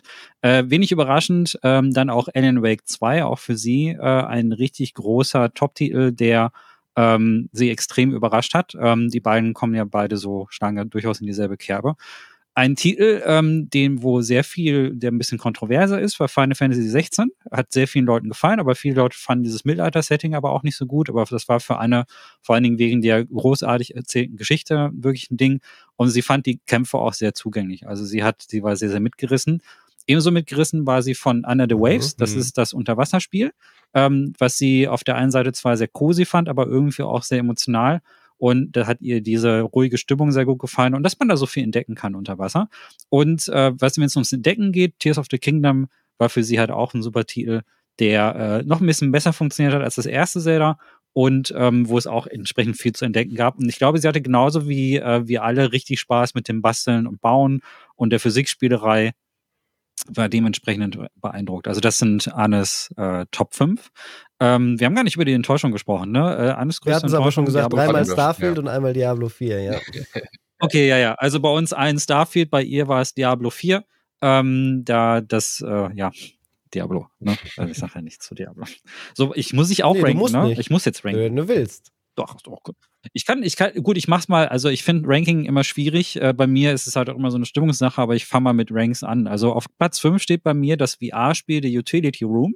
Ähm, ein, ein äh, nicht, doch ein surreales, äh, wenn vielleicht so ein bisschen Grusel-Horror-Game, was auf surreale Umgebungen setzt, hat mir ziemlich viel Angst eingejagt, äh, fand ich sehr, sehr gruselig. Ähm, auf Platz zwei ein ähnlich gelagerter Titel, das kostenlose, ähm, kostenlos verfügbar ist auf Steam. Das heißt The Complex Found Footage, ein Spiel über Liminal Spaces, kein VR-Spiel, aber ein Spiel, wo es zum Beispiel durch die Backrooms geht und so weiter und so fort. Äh, also das wirklich auch ein Walking Sim hat mich sehr beeindruckt und ähm, ist auch kurz, aber sehr intensiv. Auf Platz drei ist bei mir Season, ein Brief in die Zukunft. Das fand ich so unglaublich hm. Traurig, melancholisch bewegend und hat aber auch äh, sehr viel von meinen Emotionen eingefangen, die ich so generell seit der Pandemie auch irgendwie habe. Es hat wirklich sehr gut wiedergespiegelt, wie ich mich fühle. Ähm, das fand ich äh, eine unheimlich berührende, tiefgehende Reise. Sehr, sehr schönes Spiel. Auf äh, Platz zwei kommt Hi-Fi Rush. Ähm, das boah, das, das, hat mich total weggeballert. Also ich mag ähm, Fighting Games, also Hack and Slays ähm, im Stile von Bayonetta und Devil May Cry. Ähm, das dann gepaart mit Musik und das dann gepaart mit einem Flair, mit einem Cell-Shading-Look, der mich total an äh, Sunset Overdrive oder an die Sega-Spiele erinnert, Jet Set Radio. Das, also da trifft man bei mir mitten ins Herz und das hat, das hatte auch richtig viel Herz. Es hat total die süße Charaktere und die coolste Katze in diesem Jahr. Mhm. Eine Robokatze, die mit ihrem Schwanz so ein Herz formen kann. Also richtig, ja. richtig süß toller Titel. Und auf Platz eins ist tatsächlich äh, Project Zero, die Maske der Mondfinsternis, weil das alle Buttons bei mir drückt, die man eigentlich drücken kann. Das ist asiatischer Horror, es ist subtil, es hat eine schöne romantische Ästhetik. Man kämpft hier nicht mit klassischen Waffen, sondern mit einer Kamera, was ich automatisch sehr viel unheimlicher finde, wenn man solche Hilfsmittel zur Verfügung hat. Eine sehr dichte Atmosphäre. Ähm, ich finde es toll, dass es, dass es endlich übersetzt worden ist und für alle verfügbar gemacht worden ist. Es ist eigentlich ursprünglich von 2008, aber diese neue Version, das würde ich schon so als Remake zählen, hat ein Spiel rübergerettet und auch endlich im Westen die Project Zero-Reihe komplett gemacht. Also jetzt kann man endlich auch alle Teile spielen hier in der Übersetzung. Und das ist, ich bin aufgewachsen mit asiatischem Horror und das ist ähm, für mich dann deshalb ein absoluter Favorit habe ich sehr genossen. Das Spiel habe ich zweimal gespielt übrigens. sehr, sehr gutes Spiel. Also das ist, ja, das ist meine Top 5. Was nicht heißt, dass die anderen Titel, die ich auch gelobt habe, jetzt ich irgendwie schlechter finde. Nur man muss ja irgendwie so eine Auswahl treffen und für Diskussionen sorgen. Und ähm, ich finde, die Liste wäre eigentlich noch sehr viel länger. Es war ein hammermäßiges ja. Jahr. Ja. Habe ich schon erwähnt, dass Starfield Kacke ist? Das war wirklich unfassbar. Wie, wo ist denn der Lappen eigentlich? Hier. Oh Mann, ey. Ne, ich halte ihn, ich halte ihn nochmal hoch. So, also so der Lappen des Jahres geht an Starfield. Guck mal, also damit das noch rüberkommt, damit ihr seht, der Lappen ist echt, kann ich den ja auch davor halten. Dann kann hm. ich mich auch nicht mehr hören, wie ich über Starfield meckere. Auf jeden Fall ein sehr, sehr gutes Spielejahr. Ich hoffe, wir konnten es ein bisschen einfangen hier für euch in diesen äh, vier Quartalsfolgen. Wie gesagt, es sind so viele Spiele rausgekommen, die wir gar nicht äh, alle erwähnen konnten. Ein paar hast du auch schon gesagt, äh, Michi, werden wir auch noch anspielen. Wir werden auch noch viele Sachen aus dem November, Dezember auch noch im Januar dann besprechen. Wir machen natürlich auch, apropos Januar, noch mal eine kleine Vorschau dann. Also nach den Weihnachtsfeiertagen werden wir auch mal so ein bisschen zusammenkramen. Anne und ich machen das sehr gerne. Michi, du bestimmt auch. Micha ist da immer nicht so der Fan von, aber dass wir vielleicht einen kleinen Ausblick wagen, was 24 2020 mhm. so zu bieten hat. Da kann man immer wenig zu sagen, aber man kann zumindest so einen kleinen Vorfreude-Cast mhm. machen. Also auch damit werden wir dann das nächste Jahr beginnen, wenn ihr uns dort begleitet. Und äh, an der Stelle können wir natürlich auch noch äh, ganz, ganz dicken Danke sagen an alle, die uns unterstützen. Ohne euch wäre das nicht möglich gewesen. Also alle, die uns auf Patreon, auf Steady oder auch mit ähm, Dauerüberweisungen unterstützen, die äh, Sachen Dank. auch die uns auch irgendwie Merch oder so kaufen. Vielen, vielen, vielen, vielen lieben Dank. Äh, genau für euch machen wir das. Äh, es ist auch wirklich jeden Tag immer eine Freude, mit euch in Kontakt zu treten, mit euch kommuni zu kommunizieren, äh, im Discord oder sei es auf den Social Medias. Ähm, dann natürlich auch ein dickes Dankeschön an alle im Hintergrund, die auch Teil von Insert Moin sind, die jetzt hier nicht vor der Kamera sind. Stefan, der uns seit Jahrzehnten wirklich äh, irgendwie äh, mit Serverunterstützung und mit technischem Support unterstützt und einfach auch ein guter Freund geworden ist. Vielen lieben Dank, Max, der uns die Logos äh, designt, die tollen Maskottchen macht und immer ganz viel Liebe für uns übrig hat und auch schon fleißig am nächsten Jahresshirt äh, bastelt, was wir dann ja oh. exklusiv für die Sky-Plätscher, nenne ich es jetzt mal, für die äh, ganz treuen Producer und SupporterInnen jedes Jahr auf den Tisch knallt. Also auch das ist in Arbeit. Das heißt, schaut auch mal auf Patreon vorbei, wenn ihr ein exklusives Shirt von Max designt wollt, von unserem Illustrator.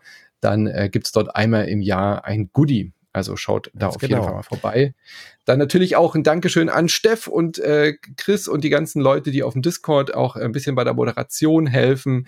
An Attila, an Robin, an äh, Rainer, die äh, Dauergäste sind, Gloria. Möpi auf Twitch. Natürlich auch Nina, Random Encounters kommt auch demnächst wieder.